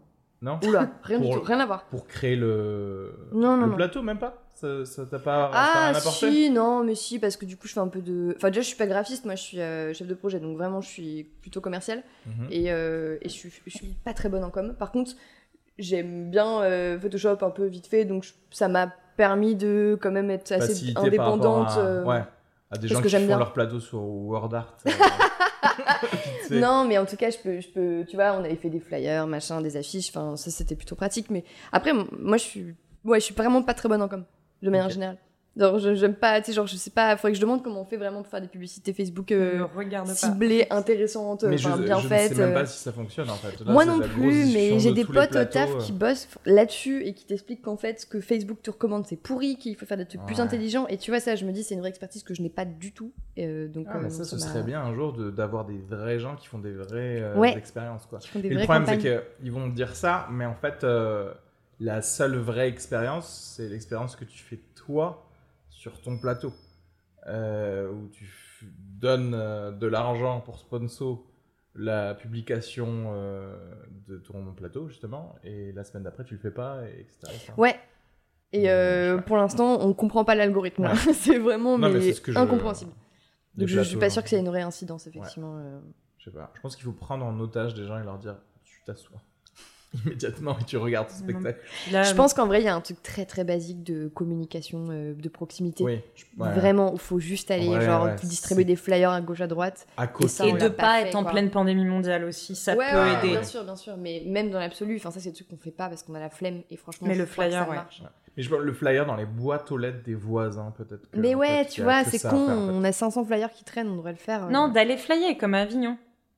Tu oui. lances- oui, oui, Alors, oui. à la base, effectivement, moi, j'ai toujours été la première à dire vraiment le flyer, c'est l'équivalent de dire excuse-moi, tu peux jeter ça, s'il te plaît Ouais. Mhm. Mais en fait, au bout d'un moment, si les gens ont Oui. le visuel qui rentre, qu'ils associent à une autre fois où ils vont voir une pub sponsor Oui. sur Facebook en disant ça m'a déjà dit putain, c'est le flyer que j'ai jeté. Et la meuf, en plus, elle était hyper sympa, elle avait été marrant. Non, non, non, t'es- putain, j'ai envie de me marrer en ce moment. Bah vas-y, au lieu d'aller voir, euh, boire un verre dans le bar où on va tout le temps, bah Ouais. vas-y, on va au truc du cirque. C'est ça, c'est du bourrage de crâne en fait. Genre, pourquoi il y a de personne à la place de flyer T'as l'affiche et en fait tu arrêtes la personne. Genre devant toi, tu l'arrêtes, tu lui dis regardez ça. Tu, genre, les- tu fais un truc zarbe et la personne va se souvenir en fait. Ça, ça ressemble. Mais t'es déjà allé à Avignon? Euh, non.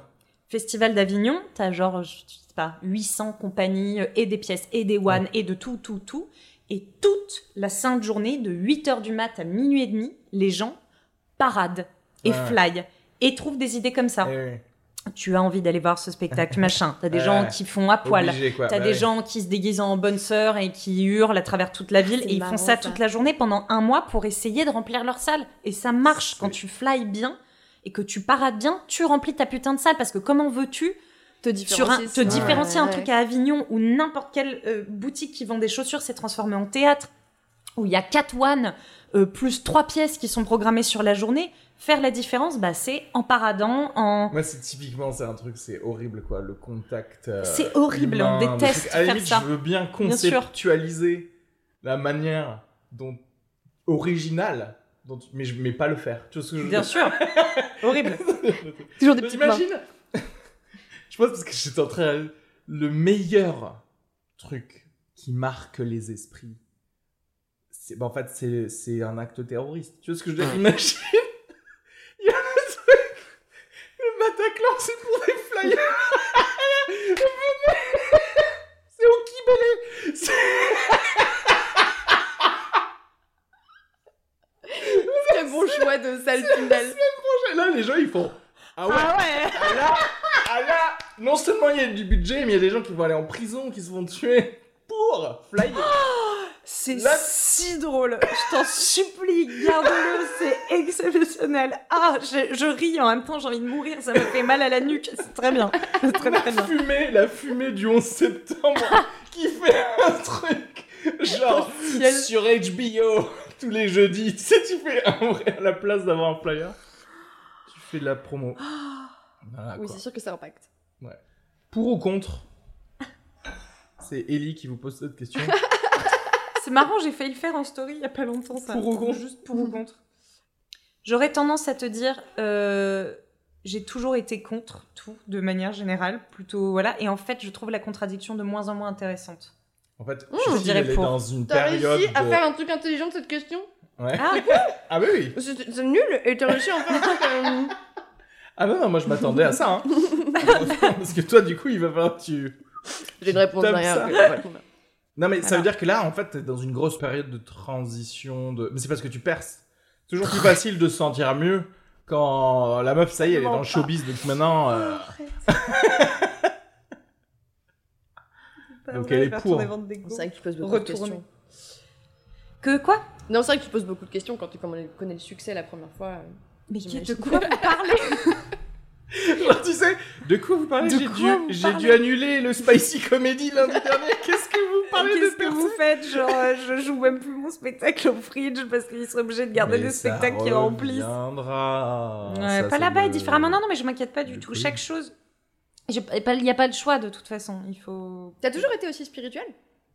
Ou c'est récent? J'ai toujours Bah, voulu l'être. Elle est comédienne, quoi. Euh, j'ai- non, mais j'ai toujours voulu l'être, mais j'en étais, encore une fois, ce que je disais tout à l'heure, intellectuellement, comprendre des choses, les voir, tendre vers oui, mais les intégrer euh, physiquement et donc non, c'est très, très, très compliqué. Mais là, de plus en plus, j'ai l'impression que par moment, ça, ça, ça y est, ça descend un peu dans le corps. Mais je suis toujours très divisée, moi, entre le cerveau et le corps, il y a vraiment un monde. euh, Là, j'essaye de réaligner un peu les deux et de les foutre euh, d'accord, parce que je crois que c'est ça un peu le but. Pardon, désolé. Du Non, coup, non, mais, euh, je, non, en je fait, je savais truc, exactement je ce que t'allais dire et je suis exactement dans la même. euh, Moi, je, j'y arrive pas. mais euh, oui, oui. Mais je suis d'accord. Le, le- Tu n'y arrives jamais vraiment. Oui, C'est- tu tu tends Non, vers le voilà. truc. Mais Tu vois, j'ai entendu bah, justement en loin, écoutant un podcast ce matin de Whitney Cummings et, et Bill Burr que j'avais déjà écouté, mais je me suis dit, Ah, je me souviens pas très bien. Je l'ai remis juste en me préparant. Et euh, Bill Burr, il disait, il parlait de la thérapie et de dire qu'une thérapie peut évidemment euh, ne servir à rien, euh, voire être néfaste si tu vas juste euh, parler à un regard extérieur pendant une heure euh, et que le reste du temps tu fais pas le travail. Ce serait comme de t'asseoir avec quelqu'un et de parler de, de, de faire des abdos. oui. Ouais. Ouais, ouais. En fait, là, je suis un peu dans cette phase-là, c'est-à-dire que oui, les gens te disent souvent, oui, mais, mais euh, voilà, ça, tu vois, par exemple, je le sais de moi, je l'ai analysé, je le sais. Mais on s'en fout. Ah, oui, oui. C'est pas ça le travail. Enfin, je veux dire, quand tu sais que t'as une angine, ton angine disparaît pas, on s'en branle Ça, que suis compris. Ah, pour moi, je crois que c'était Pourquoi important de savoir. J'ai toujours été dans la team. euh, Oui, bah bon. Ça ne change, ça, ça ne pas. passe pas dans le domaine de l'action. Tu restes. Euh, T'as l'impression d'être actif parce que t'as compris quelque chose et d'ailleurs la plupart du temps tu te plantes, tu penses que, et effectivement c'est logique et ça se tient, mais ce qui va faire que ça va changer dans, dans ton corps, en fait c'est complètement ailleurs et ça, soit c'est compliqué de le trouver tout seul, soit mais en tout cas faut être actif. Ouais. Si tu veux avoir des abdos, faut faire des abdos. En quoi. fait, et le, travail psy c'est un peu la même chose. tellement euh, psychophobe, tu sais, Quel le, qui nie tellement le fait qu'il y a des problèmes euh, psychologiques que c'est vrai que c'est déjà un bonus de te dire j'ai un problème psychologique. Mais le problème, et après je suis totalement d'accord avec toi, c'est le, le truc de dire euh, je sais qu'il faudrait que je fasse du sport pour me sentir mieux. Mais tant que je le fais pas, je me sens pas mieux. Tu vois, Ouais. C'est pas parce que tu sais qu'il faut faire quelque Voire chose. même tu te sens mal parce Oui. que tu ne fais pas quelque chose Exact- qui pourrait te faire sentir exactement. mieux, donc en- tu te sens une sous-merde et ça continue. Voilà. comme Et ça encore, le truc, c'est que à la limite, au moins, tu sais qu'il faut faire du sport, mais tu sais pas comment penser autrement. et donc, et Mm. ça, du coup, à cause du fait qu'on vit dans un monde où déjà on nie même le problème de base, on nie la santé mentale de, de, de tout le monde en fait. euh, on n'arrive même pas dans la culture à parler de ce que devraient faire les gens pour se sentir mieux en fait. Tu vois? C'est marrant parce que moi j'ai l'impression que. Alors je sais, je sais qu'il y a- il y, a pas mal de maladies qui sont méconnues, euh, enfin dont on commence à parler maintenant. Je pense notamment à tous les problèmes d'anxiété qui commencent Mhm. à vraiment genre avoir une belle lumière et c'est enfin plein de gens qui parlent là-dessus. Mais j'ai l'impression que, je- pour le coup, moi dans mon entourage parisien, euh, un peu euh, à l'aise financièrement et tout, tout le monde va chez un psy en ce moment. Enfin, je dois être une des seules encore Bah qui. oui, t'es, t'es fait pas cette clairement. démarche, euh, euh, Après, oui, t'es dans une, euh, une démographie privilégiée, quoi. Oui, non mais clairement. En tout cas, je trouve que dans le vraiment et alors chez les humoristes, c'est en- encore Oui, euh, bah ouais. plus assumé parce qu'il y a un côté un peu, je pense, euh, euh, comment dire, il y a peu de pudeur vis-à-vis de ses émotions parce que t'en parles tout le temps, donc tu vas aller plus facilement parler Mhm. du fait que tu vas voir un psy. Il y a vraiment, c'est même pas un tabou. Mais je- moi, je trouve que Je- alors que sur l'histoire de, de, de, de, de, de privilégier qu'il faut quand même alors c'est vrai qu'un bon psy c'est pas gratuit en revanche les gens qui ont pas de thunes et qui s'achètent des super belles paires de baskets, qui font six... Non, non, mais il y a un moment où il faut choisir Oui, tu mais vois, moi, je, quand ton je dis truc privilégié, je dis pas de, que. euh, de thune. resto, de boire des coups, de... Ah oui, d'accord. je Je, que le tu- privilégié dans le sens où le fait d'être au Parce que courant si c'est juste que ça, c'est quelque euh, chose d'important. Euh, Mais le ouais, fait que dans ça, ta culture à toi. parler, euh, Parce qu'en fait, on tu te vois, il y dit a des pas, ah, riches. si tu vas voir un psy, t'es fou. Ouais, il y a des gens beaufs, ultra riches qui pourraient se payer 10 psys, mais qui le font pas parce que dans leur culture, euh, le, les psys c'est pour les fous quoi. Ouais, exactement. Euh, alors que, alors que tu vois, t'as envie de dire, c'est comme, ouais, les médecins c'est pour les malades, mais en fait, euh, Mm. fais ton check-up quand même normalement tous les ans, tu vois. Donc c'est quand même assez, enfin. Après, tu peux ne pas avoir envie, tu peux vouloir traverser la vie.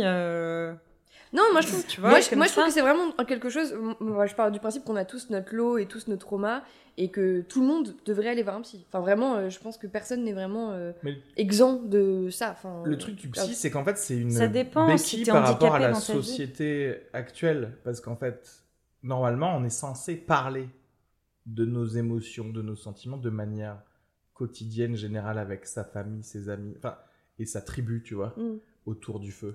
Et si tu, et si tu partages ça, ben, en fait, c'était ça le premier psy, c'était juste partager avec Ouais, les- mais, le reste des mais gens. alors c'est ça que tu comprends quand même quand tu fais des thérapies, c'est que faire une thérapie, c'est pas parler. C'est pas juste parler. Oui, c'est pas juste communiquer, ça c'est la surface, quoi. Le truc, c'est que De mettre des mots sur les choses. c'est que dans une vie normale de, j'allais dire, l'animal humain de, Mhm. qui vit euh, en nomade dans une tribu, etc., il y a une, beaucoup plus une ouverture de son, tout ce qui se passe à l'intérieur sur les, sur les autres. Alors que nous, c'est comme si, genre, euh, tu sais, on accumulait plein de trucs en ne parlant pas dans sa vie de Ouais, tous les ouais, jours, ouais. et ensuite on, on laserise. J'ai beaucoup de trucs avec les lasers aujourd'hui. Et le Et feu on- aussi, t'aimes beaucoup qu'on se rassemble autour de feu Et on laserisait le tout juste pour la psy, tu vois. Oh, je vous ai gardé un bon, beaucoup de. Putain, mais c'est exactement ça, quoi. Et, euh, et déjà le fait même de revenir à un truc où déjà tu parlerais quotidiennement, vraiment quotidiennement, Mm. de tout ce qui se passe dans, dans ta tête et, euh, et que tu écouterais ce qui se passe de des gens. Encore une fois, il faut avoir un cercle en fait de Mm. gens euh, qui que tu considérerais être ta famille quoi ou ta tribu. Enfin, Moi, j'ai, l'impression que. le fait d'aller voir un psy, ça fait longtemps que je mûris le truc, mais alors j'ai plusieurs problèmes. C'est. Moi, ce qui me fait beaucoup peur, vraiment très peur, c'est le. Le fait de justifier ma présence. J'ai beau dire que tout le monde doit aller voir chez, le, le- enfin, d'aller chez un psy, genre j'ai toujours peur de ce, cette première réunion, même cette première mise en contact de bonjour. je suis alors, là pour. Exactement. Alors, mais j'ai fait des petites bullet points sur moi pour justifier que tu vois, c'est ce que je veux dire, genre. Euh, je J'ai pense déjà avoir euh, débriefé des, voilà, un peu le sujet et je. je j'ai toujours peur, tu vois, de ce psy qui fait bon, a- j'ai du tra- euh, travail, madame. Je vois genre, tellement. tu vois ce que je veux dire? Genre, j'ai- voilà, pas Non. toute la journée non plus, donc vous, ça va, on a compris.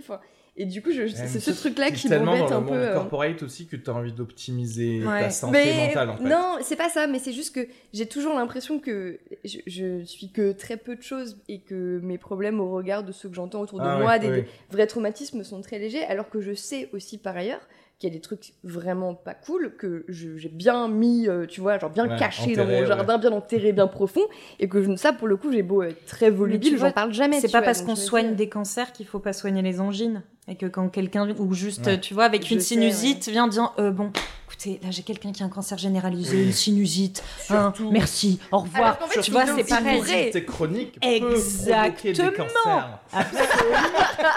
Et lâche Non mais c'est vrai, c'est franchement pour le coup l'exemple, tu vois, un truc chronique pas grave Mm. que tu ne traites pas peut évoluer Là, en ça faut truc pas grave, trop en en parler longtemps. Perso, là, moi, ça, me- voilà. Juste encore un micro truc, tu vois, quand tu dis, euh, je pense à ce premier rendez-vous et j'ai peur, je m'imagine faire le truc, dire, pas réussir. Ça te fait ça aussi avant de, de faire un nouveau passage sur scène ou Oui, bien sûr. un premier date avec un mec, ça t'empêche pas de le faire. Et d'ailleurs, t'as remarqué, la plupart du temps, ça se passe pas du tout comme tu l'avais imaginé. Quand tu vas aller chez le psy, tu auras bien prévu de parler. Et en fait, tu vas voir que il va te dire, et alors, euh, ça va? Euh, Et tu vas pleurer pendant 20 minutes et tu vas rien réussir à dire peut-être de rien du tout. Genre, c'est probable. lâcher. Mais c'est vrai que j'ai posé Ah, ça, à tous mes potes qui sont allés voir un psy, je leur ai tous posé la même question. C'est t'as dit quoi la première fois? Genre, est-ce que t'es arrivé en disant alors euh, ma situation familiale c'est ça euh, Ou alors enregistre la première euh, consultation. Comme Un ça, podcast. tu Voilà. produis. Genre la meuf qui est vraiment dans le truc.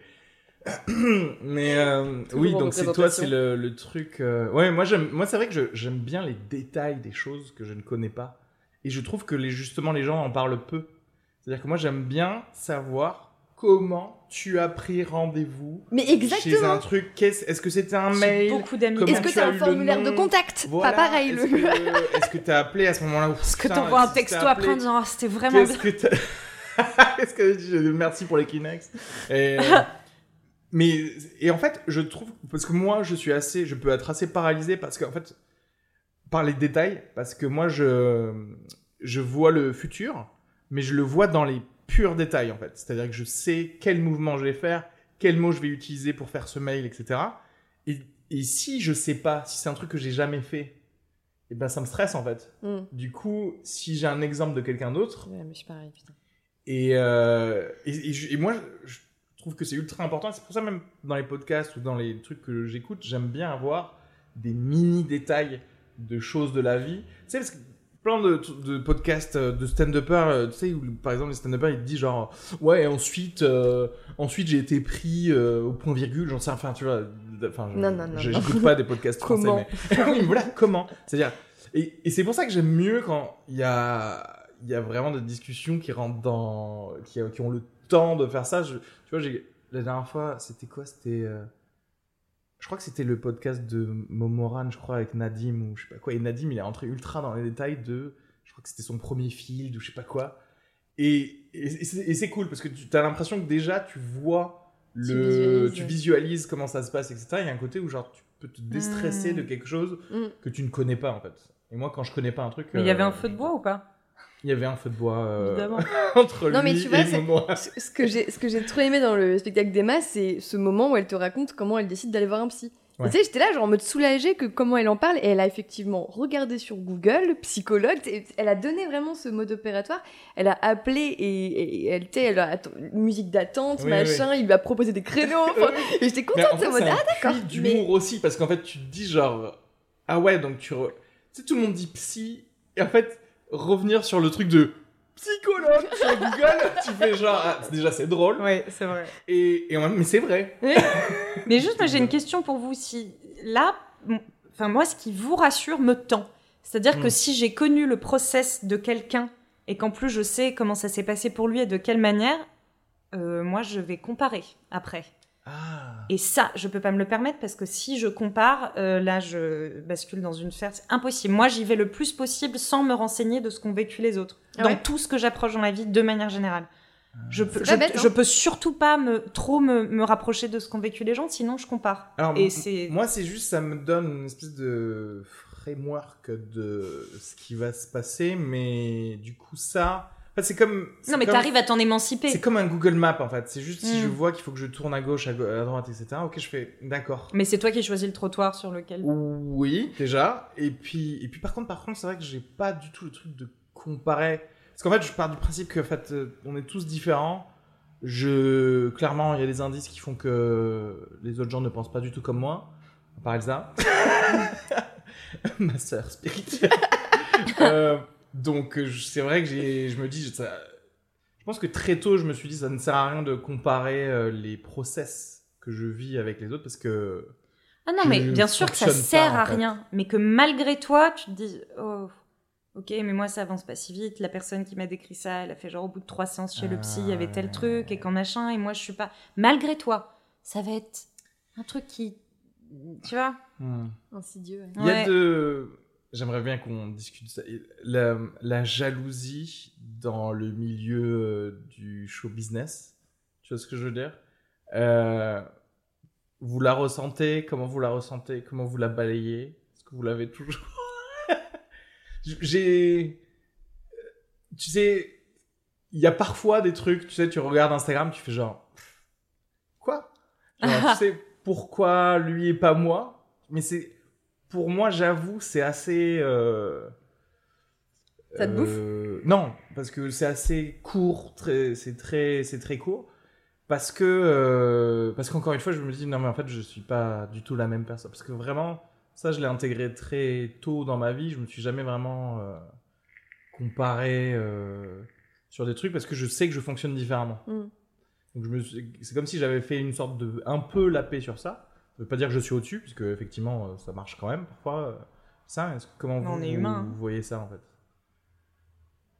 C'est chaud, hein Ouais, non, moi, dire, Et je veux les noms.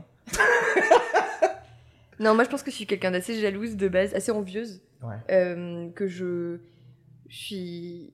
Quand tu vois quelqu'un qui, qui commence à marcher, qui, qui, qui a des belles opportunités, tout ça, t'es forcément. euh, mais que t'a- mais que t'admires, tu vois. Genre Ouais, quelqu'un ouais. dont t'aimes bien le travail. Euh, ouais, tu vas être envieux, mais je veux aussi me dire, genre. euh, c'est pas par hasard, tu vois. C'est quelqu'un qui, Ouais. qui a bossé, qui s'est donné les moyens, et je suis aussi. un- je- je- on profite, tu sais, pour euh, quand même un peu m'auto-flageller en mode ah ouais, mais ah, tu, tu savais que c'était du Ah. travail, tu vois. Enfin, à un moment, genre, il n'y a pas de secret. Et quand je vois quelqu'un dont j'aime pas du tout le travail et qui a des succès plus grands que le mien, et c'est pas bien dur aujourd'hui, euh, là, par contre, je peux être très très énervée, ouais. Mais Ouais. vraiment, genre, je rentre dans des. Je peux pas citer son nom parce colère. que. Non, je- ah, franchement, ça va me mettre. Ouais, ça peut me rendre furieuse. Genre, comment ça se passe dans. Genre, euh, voilà, tu regardes ton truc Instagram, tu fais genre, what? Et je suis là, mais. Inter Non, je- Et tu fais. Et qu'est-ce qui se passe après? Genre, comment. Genre, ça veut dire que ça, ça te nique ta journée ou? Ça, ouais, franchement, euh, je, je suis. Moi, je, suis, je peux aller voir les, les commentaires biéruducs comme mais non, mais non, mais les gens sont cons, c'est pas possible. Et genre, ça me rend dingue. Ça me rend dingue pour moi et ça me rend dingue pour tous les gens que je connais qui sont largement meilleurs et qui n'ont pas non plus Ah. percé, tu vois, où je suis là, genre, c'est pas un moment, genre, à quoi et, je- et, et là, je commence à trouver des excuses, tu vois. Je me dis, pas cette personne a de l'argent, des contacts, tu vois. Je me, j'ai toujours l'impression que c'est il y a quelque chose de l'ordre de c'est pas normal en fait qui est- Ouais. mais bon, après je le c'est pas des gens qui sont très connus donc il y a aucun problème Oui, mais, oui. Mais, mais ouais c'est un, sentiment que je connais très souvent euh. D'accord. Mais oui, non, mais en fait, je pense que tu as résumé un peu ce qu'on. Enfin, en tout cas, moi, ce que je peux ressentir, mais de manière peut-être un peu plus courte. quoi. Parce que du coup, après, je, je lâche le téléphone, tu sais, je me dis, c'est c'est mauvais. Mauvais pour toi. Cécile. Là, je, oui, oui. euh, le côté. euh, Putain, non, non. Ouais. Moi, ça me désespère plutôt sur le, ouais, le public et les gens, euh, plus que sur euh, Ah ouais. Ça. ça et, et je l'ai vécu aussi pareil en jouant dans des pièces de merde en me disant c'est pas vrai, ça Ouais. vous fait rire, mais j'ai Ouais. envie que. ah le Ouais. boulevard vous ouais mouriez. tu sais que je suis partie d'une pièce de boulevard une fois tellement Oh, j'étais nice. et je suis première laquelle fois de ma vie c'était non mais c'est connu en plus hein, c'est dernier coup de ciseau Ah putain, j'ai pas vu. Ah, et Je pourtant, suis- c'est censé être. euh, Ouais, c'est bah pas ouais, café théâtre. ça- hein. j'ai C'est payé cher. Le haut du panier. Ouais. des- j'ai payé 35 balles pour une pièce interactive Première fois de ma vie que je pare à l'entracte, qui n'était pas une vraie entracte en plus, c'était une fausse entracte parce que tout est euh, hyper drôle. Et en fait, on a vraiment littéralement croisé les comédiens qui étaient euh, cachés dehors pour faire une surprise aux gens à l'entracte. Et vraiment, on était en mode bonne soirée. Parce que j'ai passé, j'étais avec deux copines. Horrible de se dire genre. Horrible. On se casse parce que vous Non, êtes nuls à Je jure, je m'attendais pas du tout à me retrouver nez à nez avec les comédiens qu'on venait de quitter, tu vois. Enfin, c'était hyper bizarre.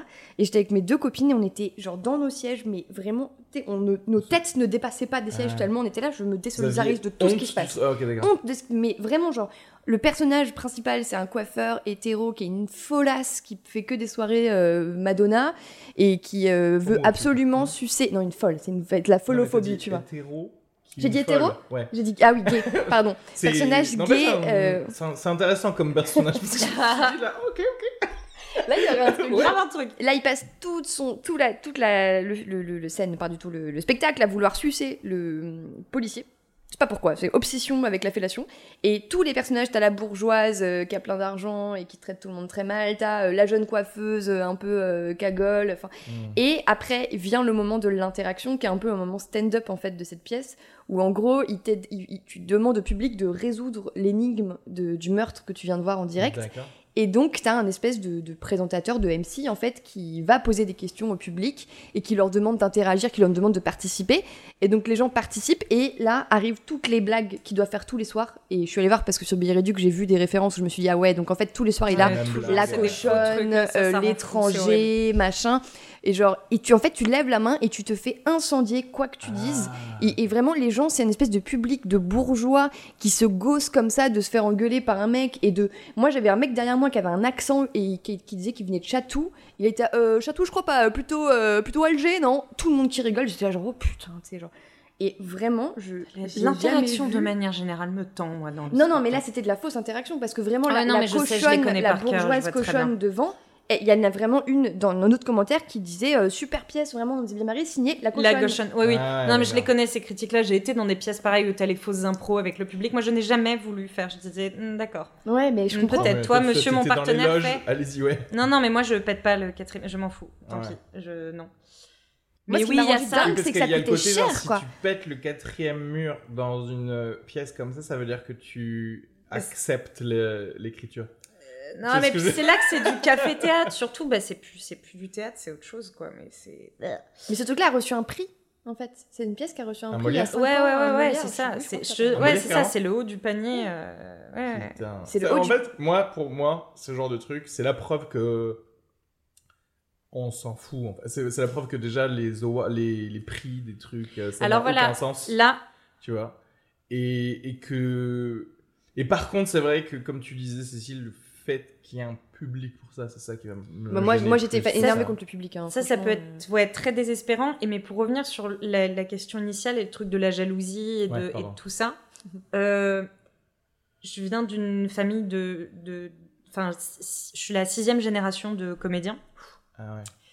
Donc je sais à quel point euh, le succès, la reconnaissance euh, ne, ne tient à rien Ouais. et n'est pas forcément, euh, souvent d'ailleurs, pas légitime, pas justifié. C'est pas pour ça que tu dois faire ce métier de toute façon. Ça, Mm. ça m'a été inculqué. Genre, tout le monde m'a toujours dit, il y a trois facteurs de réussite. C'est tout d'abord la chance, en tout premier. Mm, mm. En deux, le travail et éventuellement en trois, le talent.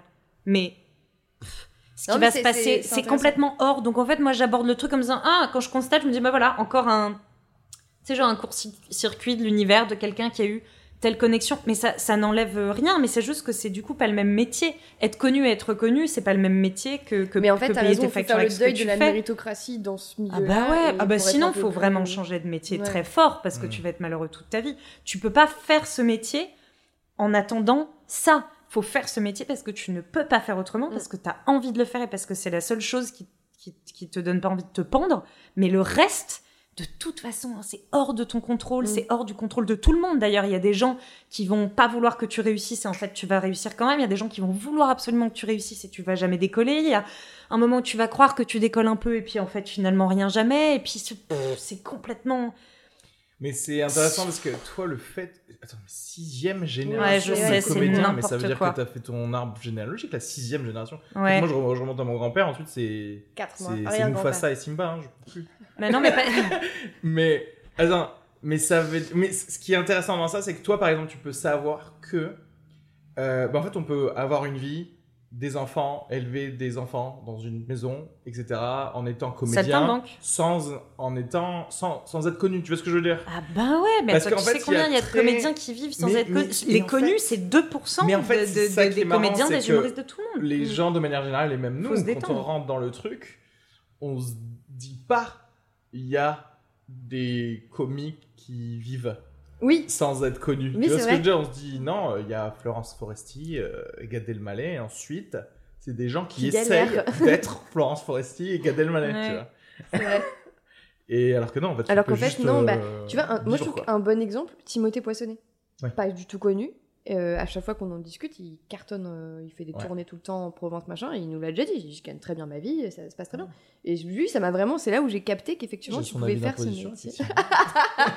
non, mais c'est pas, voilà, il, il en parle à tout le monde, tu vois. Et puis il est pas richissime, mais juste, il vit bien Ouais. à- à- en étant inconnu au bataillon, tu On vois. arrive toujours à cette conclusion. Je- Le dernier épisode, on était un peu sur cette conclusion. Ça, ça fait genre. Parce que j'ai, en fait, j'ai peur que ce discours-là, ça sonne pour des gens comme genre ah ça- ils sont aigris parce que bah ils sont pas connus.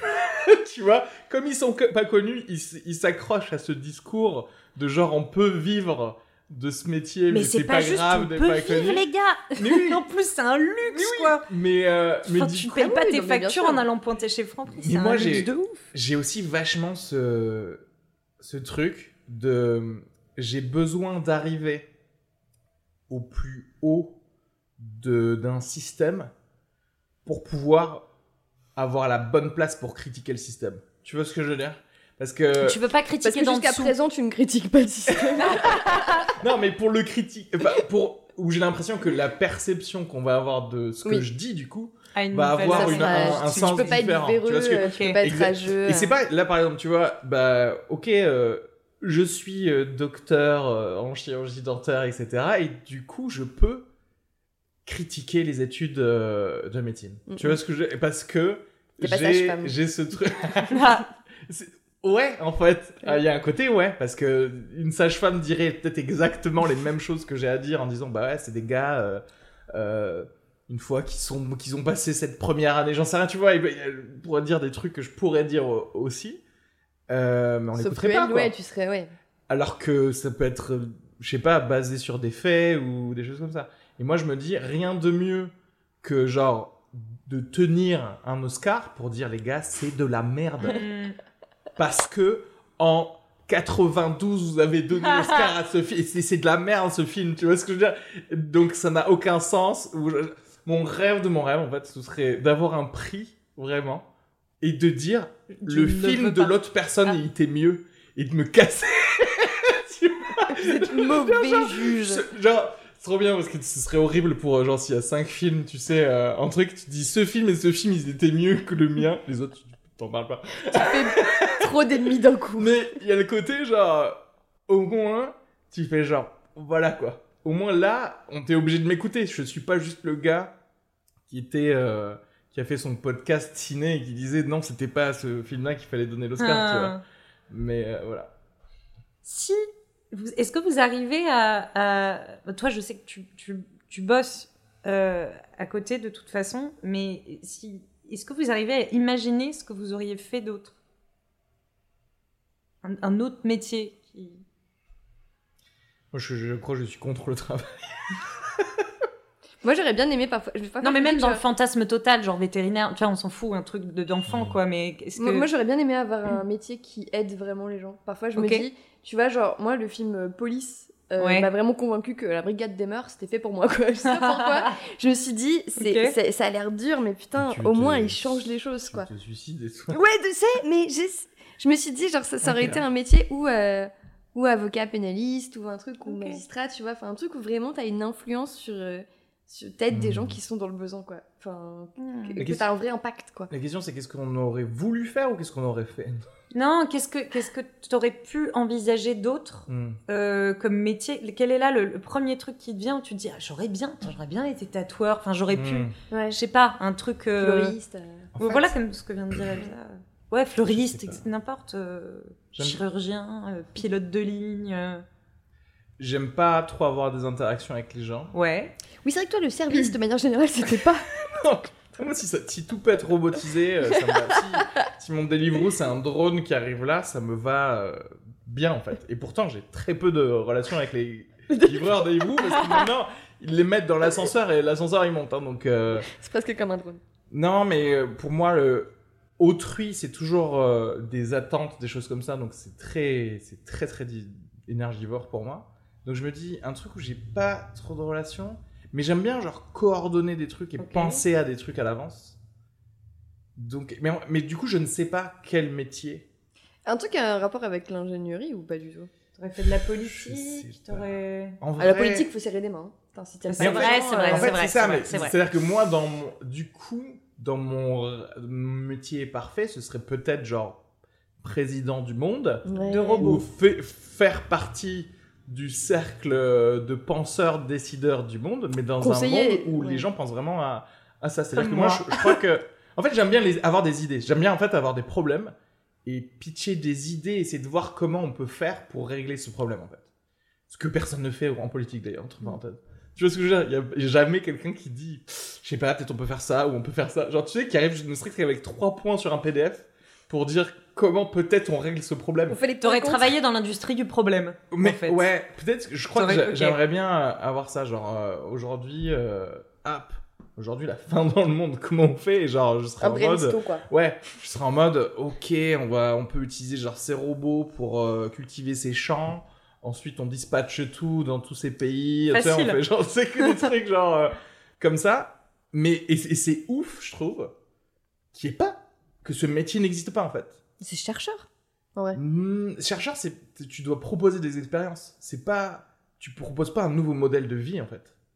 Non. Tu vois, tu dis pas les gars, on a vachement ce problème là. Si on se coordonne tous pour faire exactement comme ça, tout va bien aller. Ah. Tu vois ce que. Mm. ok, ok, ok. Ouais. En fait, je sais pas, oui, j'imagine que genre c'est des think tanks. Sauf qu'en fait, c'est en général, les think tanks, c'est pour euh, euh, blanchir de l'argent, quoi. C'est genre, C'est pour des, c'est en général, c'est des trucs de lobbyistes en fait. Mais tanks. non, je savais pas. Et surtout les think tanks, il Je faut me se suis toujours demandé payer. à quoi ça servait un think tank. C'est la première fois de ma vie que j'entends ce c'est genre en Et le plus connu, c'est Terra Nova, que personne ne connaît. Donc, euh, c'est te dire l'importance des think tanks aujourd'hui. qui est le nom d'un vin dégueulasse et le nom d'une série dégueulasse. Dégueulasse. aussi. ok. ah ouais, Et- ouais, ouais. Mais en fait, un think tank, c'est quoi? C'est des gens genre qui sont soi-disant qui se connaissent, qui s'y connaissent dans un Mm. domaine. Le, le truc, c'est que c'est très facile d'avoir un et donc ils vont penser à un problème pour soi-disant euh, proposer des solutions qui ou alors euh, avec des trucs. euh, Sauf que en fait, euh, tu peux très facilement plutôt dire j'ai une entreprise qui pollue, je donne de l'argent à ce think tank, genre du coup Ah. déjà j'ai des abattements fiscaux et aussi je fais genre bah les gars on fait quelque chose, tu vois. Tout en disant à, ce think tank oui si votre solution c'est qu'on pollue moins, tu fermes ta gueule. tu vois ce que je veux dire? C'est-à-dire qu'en fait parce que un think tank il faut bien qu'il y ait de l'argent qui arrive. Et l'argent il va venir d'où? Bah, de gens qui causent le problème en général. Tu vois il, vraiment d'un il faudrait un, un truc en fait l'ONU ça devrait être ça à la base. l'ONU au lieu d'avoir des gens qui enfin ou alors juste en dessous des ambassadeurs de l'ONU l'étage en dessous c'est des gens qui devraient réfléchir, Réfléchir. à Mais des f- trucs moi, je sais pas exactement ce qu'ils font, l'ONU, hein, objectivement. je, je pense que soit- soi-disant ils font semblant de pas rentrer en guerre euh, bah, Ah. les uns avec les autres quoi ok. mais bon Ils sont Enfin, combien après- sur le coup pour. euh, Après, quand t'as la Chine qui fait des trucs et que tout le monde fait, c'est pas bien de faire les trucs, et qu'en fait ils continuent à faire les trucs, bon bah. Oui, tu te rends bien compte que c'est ouais, c'est un peu limité. euh. Voilà. Non, mais je me suis posé la question le jour, je me suis dit, qu'est-ce qu'ils foutent la journée? Tu sais, genre euh, jour le jour euh, à l'ONU, tu vois. En fait, je pense que tu crées ton réseau pour pouvoir après faire des conférences à 200 000 euros. Ouais, Tu vois C'est toujours, c'est toujours comme ça, c'est toujours des trucs dans C'est à eux qu'il faudrait qu'on demande comment faire marcher un plateau. oui, c'est- bah, du networking, hein, c'est ça. Ouais, voilà. C'est Les ça. interactions. Ouais, On revient toujours au même. euh, c'est magnifique. Toi, t'aurais fait quoi si tu voulais pas. Si t'avais pas été comédienne? Mais je suis incapable de te dire rien. C'est blanc. Je pas. Et pourtant, j'ai fait, j'ai été cavalière, j'ai fait beaucoup d'équitation, euh, je, j'ai beaucoup de centres d'intérêt, mais je suis incapable de m'imaginer. euh, Mais euh, non. Avoir un travail rémunérateur dans un truc. Mais qu'est-ce que t'aimes faire? Du yoga. Ok. Hors. Alors attends, faut que je réfléchisse vraiment complètement hors truc artistique. est-ce que t'aimes faire du yoga, mais, est-ce que par exemple tu pourrais Être prof. prof? Je pourrais, en termes de, de, de, de Ah capacité, non, non, là, pas je de pourrais capacité, demain. genre, elle pourrait, pardon, en termes de ce que Envie. t'aimes bien, Non, dire aux gens, Non. euh, expliquer. enfin. non, et puis. euh, J'aurais bien aimé être prof, moi aussi. je- non, je- non, non, euh, non, je, je serais infiniment. Je, je pourrais quelque temps et passer le. Genre, une fois que ça y est, j'ai j'ai capté, je comprends un peu comment ça marche, voilà comment mes journées sont architecturées, voilà ce que je fais, voilà. Oh, non, euh, euh, pendaison euh, imminente. Euh, non, du yoga, boire du vin. Alors, est-ce que j'aurais pu bosser dans le vin? Ouais. Bah, après, c'est un peu. Pour moi, c'est un peu de la comédie, quoi. Bah, je sais, c'est ce que j'étais en train de me Euh, dire, c'est de l'arnaque. euh, le vin. euh, Il y a un truc, il y a un truc artistique. Tu fais travailler des choses qui sont, non, c'est Ouais. pas un bon, c'est trop proche. Euh, quoi ça dépend ce que tu fais pour le vin, hein. Tu vas aller faire. euh, tenir. euh, comment ça s'appelle? Je sais pas dire rien. Un vignoble? Un Ouais. terrain avec des vignes? C'est un peu plus. euh, c'est un boulot un peu de terrain, euh, c'est moins. Oui, alors ça, non, ça, hein. m- ça Ah oui, m'aurait fait moins. ouais. non, j'aurais peut-être, non, j'aurais bossé dans le cheval ou de- euh, avec des animaux, j'aurais peut-être. euh, Faire des lasagnes. Mais même ça, voilà, exactement. On ne perd, rien ne se perd, rien ne se crée. Oui, mais euh, crée-toi ton taf comme j'ai créé le mien, là. Si, genre, Ouais, en ouais. fonction de ce que t'aimes faire. C'était pas la consigne. c'est pas des consignes, merde. J'ai hacké le, le jeu, je crois. Ouais, mais c'était super. C'est fou qu'il n'y ait aucun métier qui vous branche. C'est marrant parce que moi, vraiment, genre, je m'étais en train de me dire, j'aurais adoré être prof, par exemple. Genre, si je devais me. Ah Prof de quoi? Je sais pas, prof de maths, prof de français, prof de. Pour Ça me fait des un En fait, ça m'aurait fait kiffer. Je crois qu'il y a un côté où, genre. En fait, ouais, c'est ça. En fait, moi, mon, rê- mon rêve d'un d'un système unifié et ultra informatisé de, de, la, de la vie, c'est aussi parce que ça me pourrait me permettre d'être, genre. Tu sais, aujourd'hui, j'ai envie d'être prof de maths. Mhm. Et, genre, si je, là, je sais. euh, Enfin, je sais, genre, je sais faire des multiplications. Et qu'on me dise, bah, là, toi, tu peux aller dans cette école-là aujourd'hui. Et être le prof de maths de aujourd'hui pour leur expliquer les, les multiplications. Ah. Genre, genre pouvoir faire tout ce que tu peux faire De Quand tu veux le faire, en fait, euh, ouais. ah, putain, Genre, tu vois, te dire, genre, ben aujourd'hui. C'est- En fait, c'est un peu mon rêve, c'est pour ça que j'adore le concept du salaire universel ou des trucs comme ça, parce que s'il y a ça, et s'il y a un monde où, genre, euh, tu peux décider d'avoir un taf au jour le jour. Alors, peut-être pas je- neurochirurgien genre, du je- coup, mais oui, oui, voilà, voilà. il y a des Mais en fonction de tes capacités. un- Mais genre, je, je, Je sais pas si j'ai envie que, que, que mon, mon boucher me pose une couronne, Bien par sûr. exemple. ou un- Mais tu sais, je regarde une série qui s'appelle Superstore en ce moment euh, sur, euh, sur Amazon. Genre le gars qui fait la pub pour euh, Jeff Bezos. Et et c'est en gros, c'est des gens qui bossent dans un hypermarché euh, en plein milieu, j'en sais rien, du Dakota ou un truc comme ça. Et en fait, il y a un côté où moi je me dis, j'aimerais bien aller vivre deux mois Ah, dans ouais. le Missouri et être et avoir un taf euh, de juste je mets des trucs dans les stocks et pas genre parler aux gens euh, tu vois? Mhm. voilà c'est tout mais je fais mon taf hein Mais comme un juste, stage je- d'observation en troisième, si, quoi. si tu veux ouais enfin mais là je, genre mais tu taffes quand même ok euh, Ouais, ça ouais. la thune. mais juste de pouvoir être libre de faire ça je trouve ça ouf en fait Ouais. C'est Il a encore la- hacké le système. Non, mais ça veut juste dire que ouais, t'es t'es curieux, quoi. Oui, mais parce que je me dis, tu vois, enfin, parce que tout a un espèce d'engagement qui est pas vraiment lié à, à tes capacités. C'est-à-dire que tu pourrais être prof, tu vas dire, bah, je vais être prof du coup pendant tout le reste de plus ou moins de ma vie. Tu vois ce que je veux dire? Et Ouais, du coup, tu vas commencer à être prof. T'es- Voilà, t'es obligé de. Bon, après. euh, Mais c'est pour, ça, pour ça que les histoires de, de reconversion, elles font rêver plein de gens. Ouais. Parce que c'est rare les gens qui arrivent à vraiment changer de carrière, euh, décider de commencer une carrière artistique euh, alors qu'ils ont commencé dans les bureaux, ou au contraire, genre passer de Putain, un mais ça, j'en connais autre, plein euh. pourtant. hein. Oh là là. Ouais. Des Oui, anciens mais toi, banquiers qui sont de. euh, J'en ai mille autour de Mais moi. c'est pas du tout, du tout la norme, en fait. C'est Ah ouais. ultra minoritaire. Mais c'est juste que toi, dans ton monde, effectivement, Oui, c'est ça. euh, ça doit être euh, fréquent. Ouais, tu dois avoir que. euh, Mais par exemple, euh, Je connais pas trop de gens qui ont des métiers. Mon, mon mec, il a commencé avocat et là maintenant il, est, il bosse chez WWF. Et alors c'est c'est un petit shift parce qu'il reste dans le juridique et tout, mais n'empêche que rares sont ceux qui passent de vraiment. Ah, les avocats, quoi que je dis ça, mais il y en a beaucoup qui arrêtent en fait, qui finissent par péter un plomb. Ouais. Parce que, oui, c'est marrant qu'il y ait des tafs où euh, tu peux. qui sont plus euh, switchables. Qu'en fait, les gens qui connaissent la loi, par exemple, c'est intéressant. En fait, avocat, tu peux toujours servir dans, dans ces, ces espèces de fake boulots qui sont bah, la politique. Oui. Euh, euh, avoir des responsabilités de management dans des entreprises. En fait, pour moi, ça, euh, école de commerce et, et droit, quand c'est pas Angers pur bourse et, euh, et avocat, c'est j'ai l'impression que tout le monde peut le faire en fait. C'est juste que vous, vous garde, ils se gardent le truc. Tu vois ce que je veux dire? C'est-à-dire que moi, je sais en vrai, je pense qu'avec euh, trois mois de formation, je sais euh, être, euh, j'en sais rien, un, Bah, faire ce que je fais au avoir un truc dans un truc dans, dans une entreprise, avoir un, un Bah, truc de moi, management euh, ou je sais pas Hmm, quoi. Tu peux y passer six mois, je pense que jamais. ça me tend, je comprends rien, je suis pas du tout adaptée. Hein. Euh, euh, la vie, enfin, non mais à des métiers, des trucs. Non non vraiment c'était. Mais même les maths à l'école, je rentrais tous les soirs en pleurant parce que j'avais l'impression de d'avoir un problème euh, à ce point de pas comprendre. Je voyais, non, je te jure. Je pense Il y a une époque où j'avais, quand j'avais 9 ans, j'avais deux, deux profs pour deux cours particuliers par semaine. Un qui reprenait les cours de, en gros, de, de, de, de tes 4 à tes 8 ans, et l'autre du programme actuel. Et je frisais complètement, et je, et je voyais des gens dans ma classe débiles qui le des super bonnes notes en maths, et du coup, ça me niquait la tête, et je, je comprenais pas. Et, et en fait, tout ce qui approche, tout ce qui est un peu euh, scolaire, scientifique, ou avec des. euh, même de très très loin, euh, c'est un truc qui Mais me ça, paralyse complètement, que je ne comprends pas, que j'arrive pas à appréhender, que je matérialise pas, que je. Il y a un truc qui. c'est familial, je pense.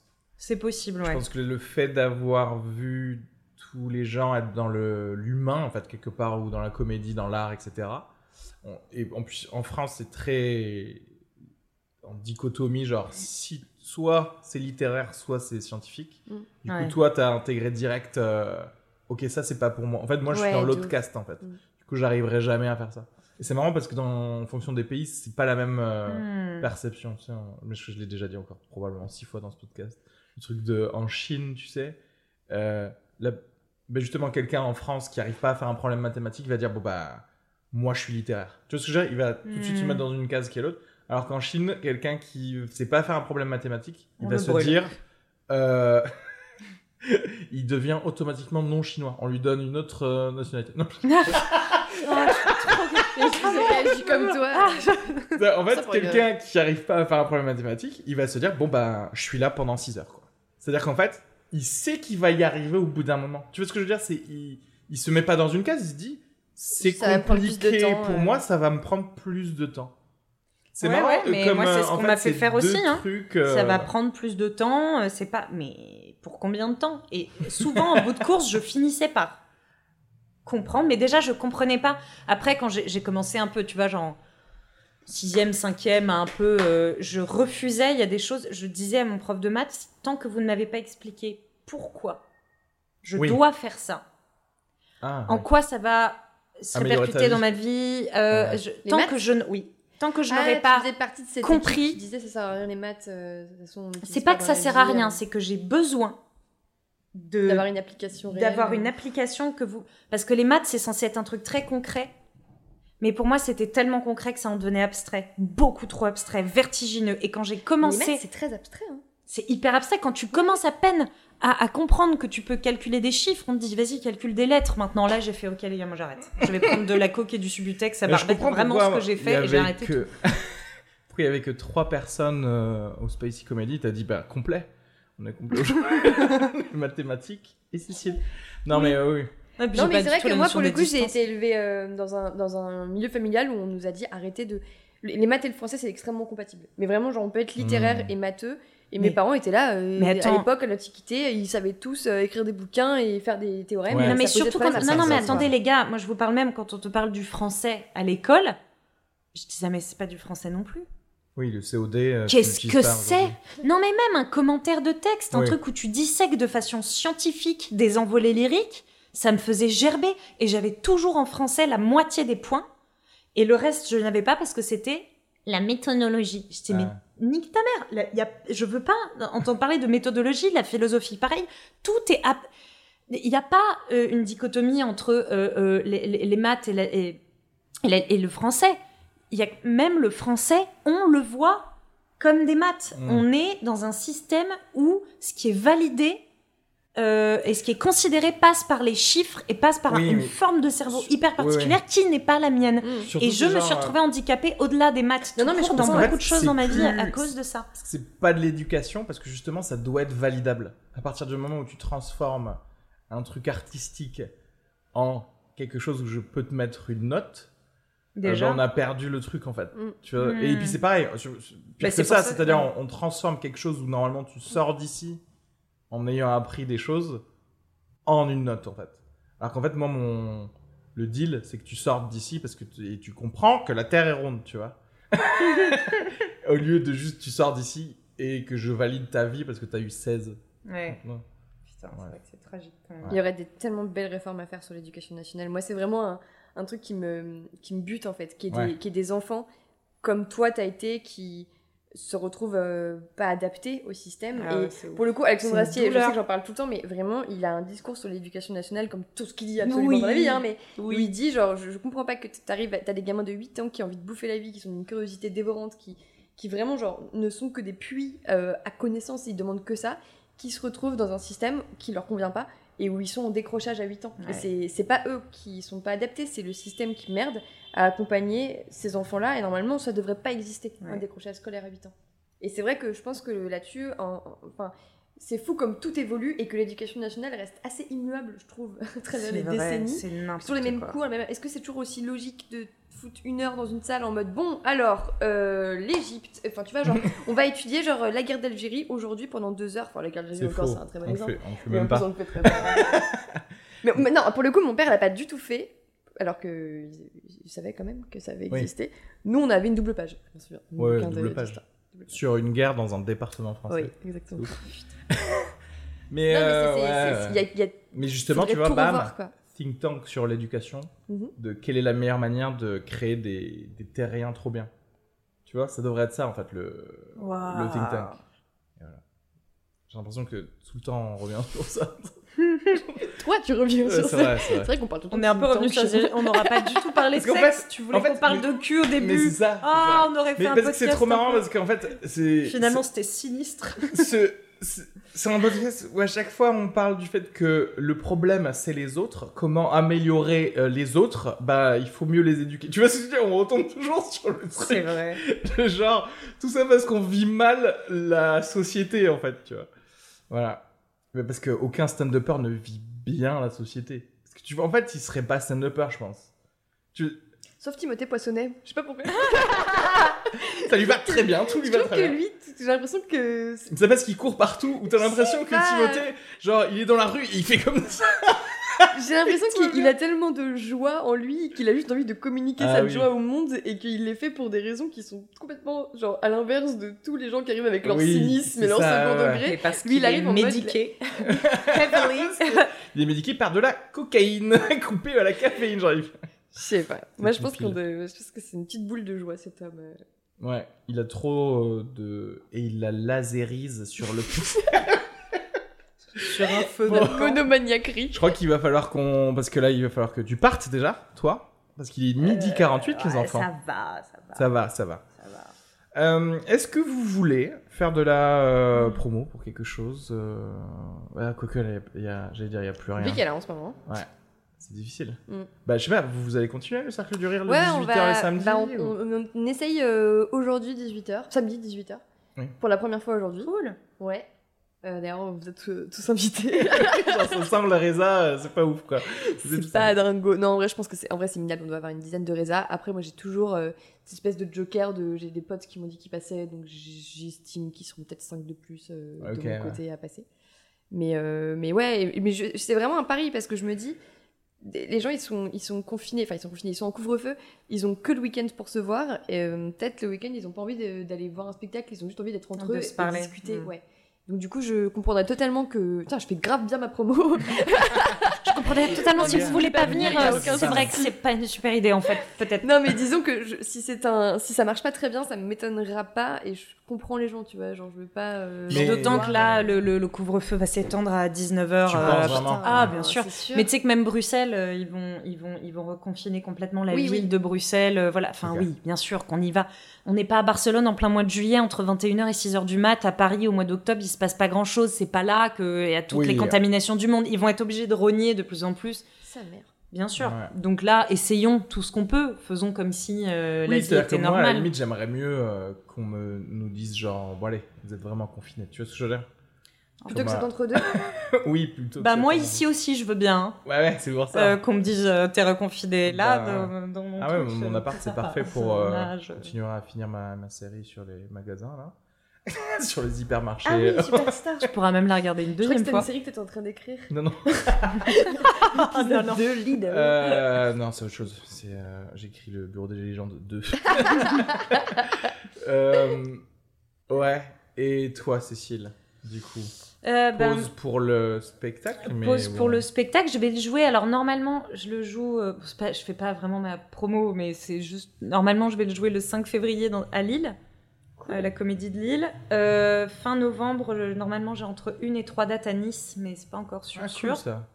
Parce que je dois y retourner, parce que j'ai fait des mises en scène euh, de deux pièces de Florian Zeller, Le mensonge et la vérité. Mais les droits ont été rachetés par un gars qui m'a dit Je veux que tu fasses la mise en scène. Donc voilà, j'étais allée faire la mise en scène. Et là, j'y retourne pour faire un petit coup de vis et les faire répéter avant qu'ils cool, fassent leur première. Très cool. Et du coup, euh, comme c'est à Nice, et que voilà, il y a peut-être moyen que, que Oui, je oui, le autant en profiter pour. euh, Exactement. ouais. Ils sont, ils sont en couvre-feu, Nice? Euh, ça vient de passer en couvre-feu. Ah. ouais. Ouais.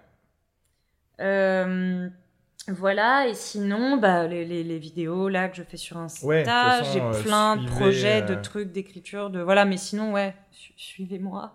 Et puis Sur vous verrez Instagram, il y bien a les liens dans la description. Euh, qui s'affiche ici, qui ou peut-être. C'est pas- C'est pas trop la vidéo, parce que ça, après, je le mets sur euh, YouTube quand même. Mais, euh, mais c'est surtout en audio, en fait, que ce podcast est, est écouté. Du coup, euh, propre du podcast, en fait. cliquez sur la description. Et déjà, pré-abonnez-vous, du coup, à Sugar Free, puisque là, en fait, ça va s'arrêter au 50e épisode. Waouh! Donc le 49e, euh, en exclu, euh, il y aura Tani, euh, Kino et Antoine Santonac. Ah, cool. euh, voilà. Du coup, on va bien se marrer, je pense, à 4. Et quoi, nous, on passe en avril, en fait? Et non, mais là, vous, Comment vous êtes, euh, vous étiez en direct là aujourd'hui. Ah hein, et, euh, Mais après, et je le je sors, euh, et je le sors aujourd'hui en audio. 49 tonnes 48. Et je le sors aujourd'hui en audio aussi. Donc euh, voilà. Sérieux? Ces dates sont bonnes. Ouais, ouais. Parce que du coup, comme euh, j'avais le Covid on a, et on avait repoussé et tout ça, ben, on le fait à la date où ça sort. Parce qu'en fait, je faisais des faux lives avant. Ah ouais? Oui, c'était des faux lives, on enregistrait, mais ensuite je le diffusais comme si c'était un live sur euh, mon Instagram. Donc là, ça aurait pu déraper à tout moment. À tout moment, ouais. Donc toutes tes blagues sur les Chinois. euh, bon.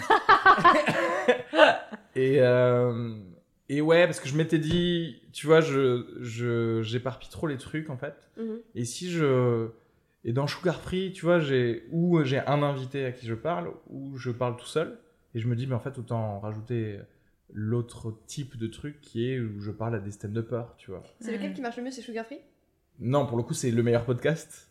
Mais parce que Sugar Free, c'est que débutant. Je l'ai commencé il y a moins longtemps et que aussi, j'avoue, je suis moins euh, régulier en fait. Et justement, en mettant, en rapatriant tout ce que je fais en fait sur le même podcast, c'est mille fois plus normal, je pense. Oui. Ouais. Parce que les gens, ils savent plus trop quoi écouter, etc. Et euh, euh, fin de séance? Fin de séance, j'ai arrêté, même si, euh, même si ça marchait bien, j'ai pas le temps quoi. Mm. J'ai pas le temps. Fin de séance, c'est un, un podcast de ciné que je faisais. Le titre est bien trouvé parce que même sans savoir ce que c'est, j'étais là, ça doit être.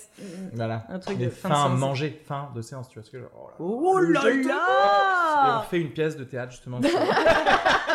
Bah, et Il y a typiquement. des merguez qui sortent du popcorn. et euh...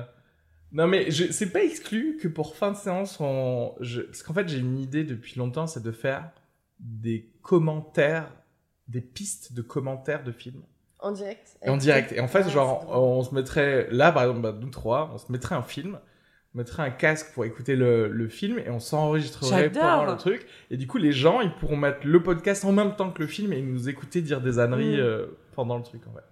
Et je me suis, je me suis dit, peut-être, fin de séance, je le transformerai en ça, là. euh, Ah, c'est drôle. C'est ouais. hyper cool. Et à faire en priorité avec, j'imagine, des films qui sont pas de grands films. Oui. pourquoi, ouais, On va pas pour le faire avec Brasil, quoi. euh, Faut- oui, Tarantino. Euh. Quoique en vrai, tu sais, si t'as envie d'être marrant sur n'importe quoi, tu peux. tu Ouais, ou alors un classique que tout le monde a vu. Oui, et que voilà. tu- Non, mais c'est vrai que devant Ouais, Grease, c'est- euh, Dirty Dancing. L'idéal, c'est c'est un bon petit nanar de genre 1h25. Tu vois, parce que ça, c'est parfait. Tu Ouais. te régales, tu te fous de la gueule du truc euh, et tout le monde peut rigoler. Mais voilà, c'est ça mes, C'est hyper cool comme idée. mes projets. Ouais. Merci. Mais du coup, je l'ai donné avant que je le fasse, quelqu'un va le copier. c'est pas grave, c'est pas grave. en tout cas, merci beaucoup. Merci à vous deux. Ben, merci à toi. Et euh, Attends. Oui, dis-moi.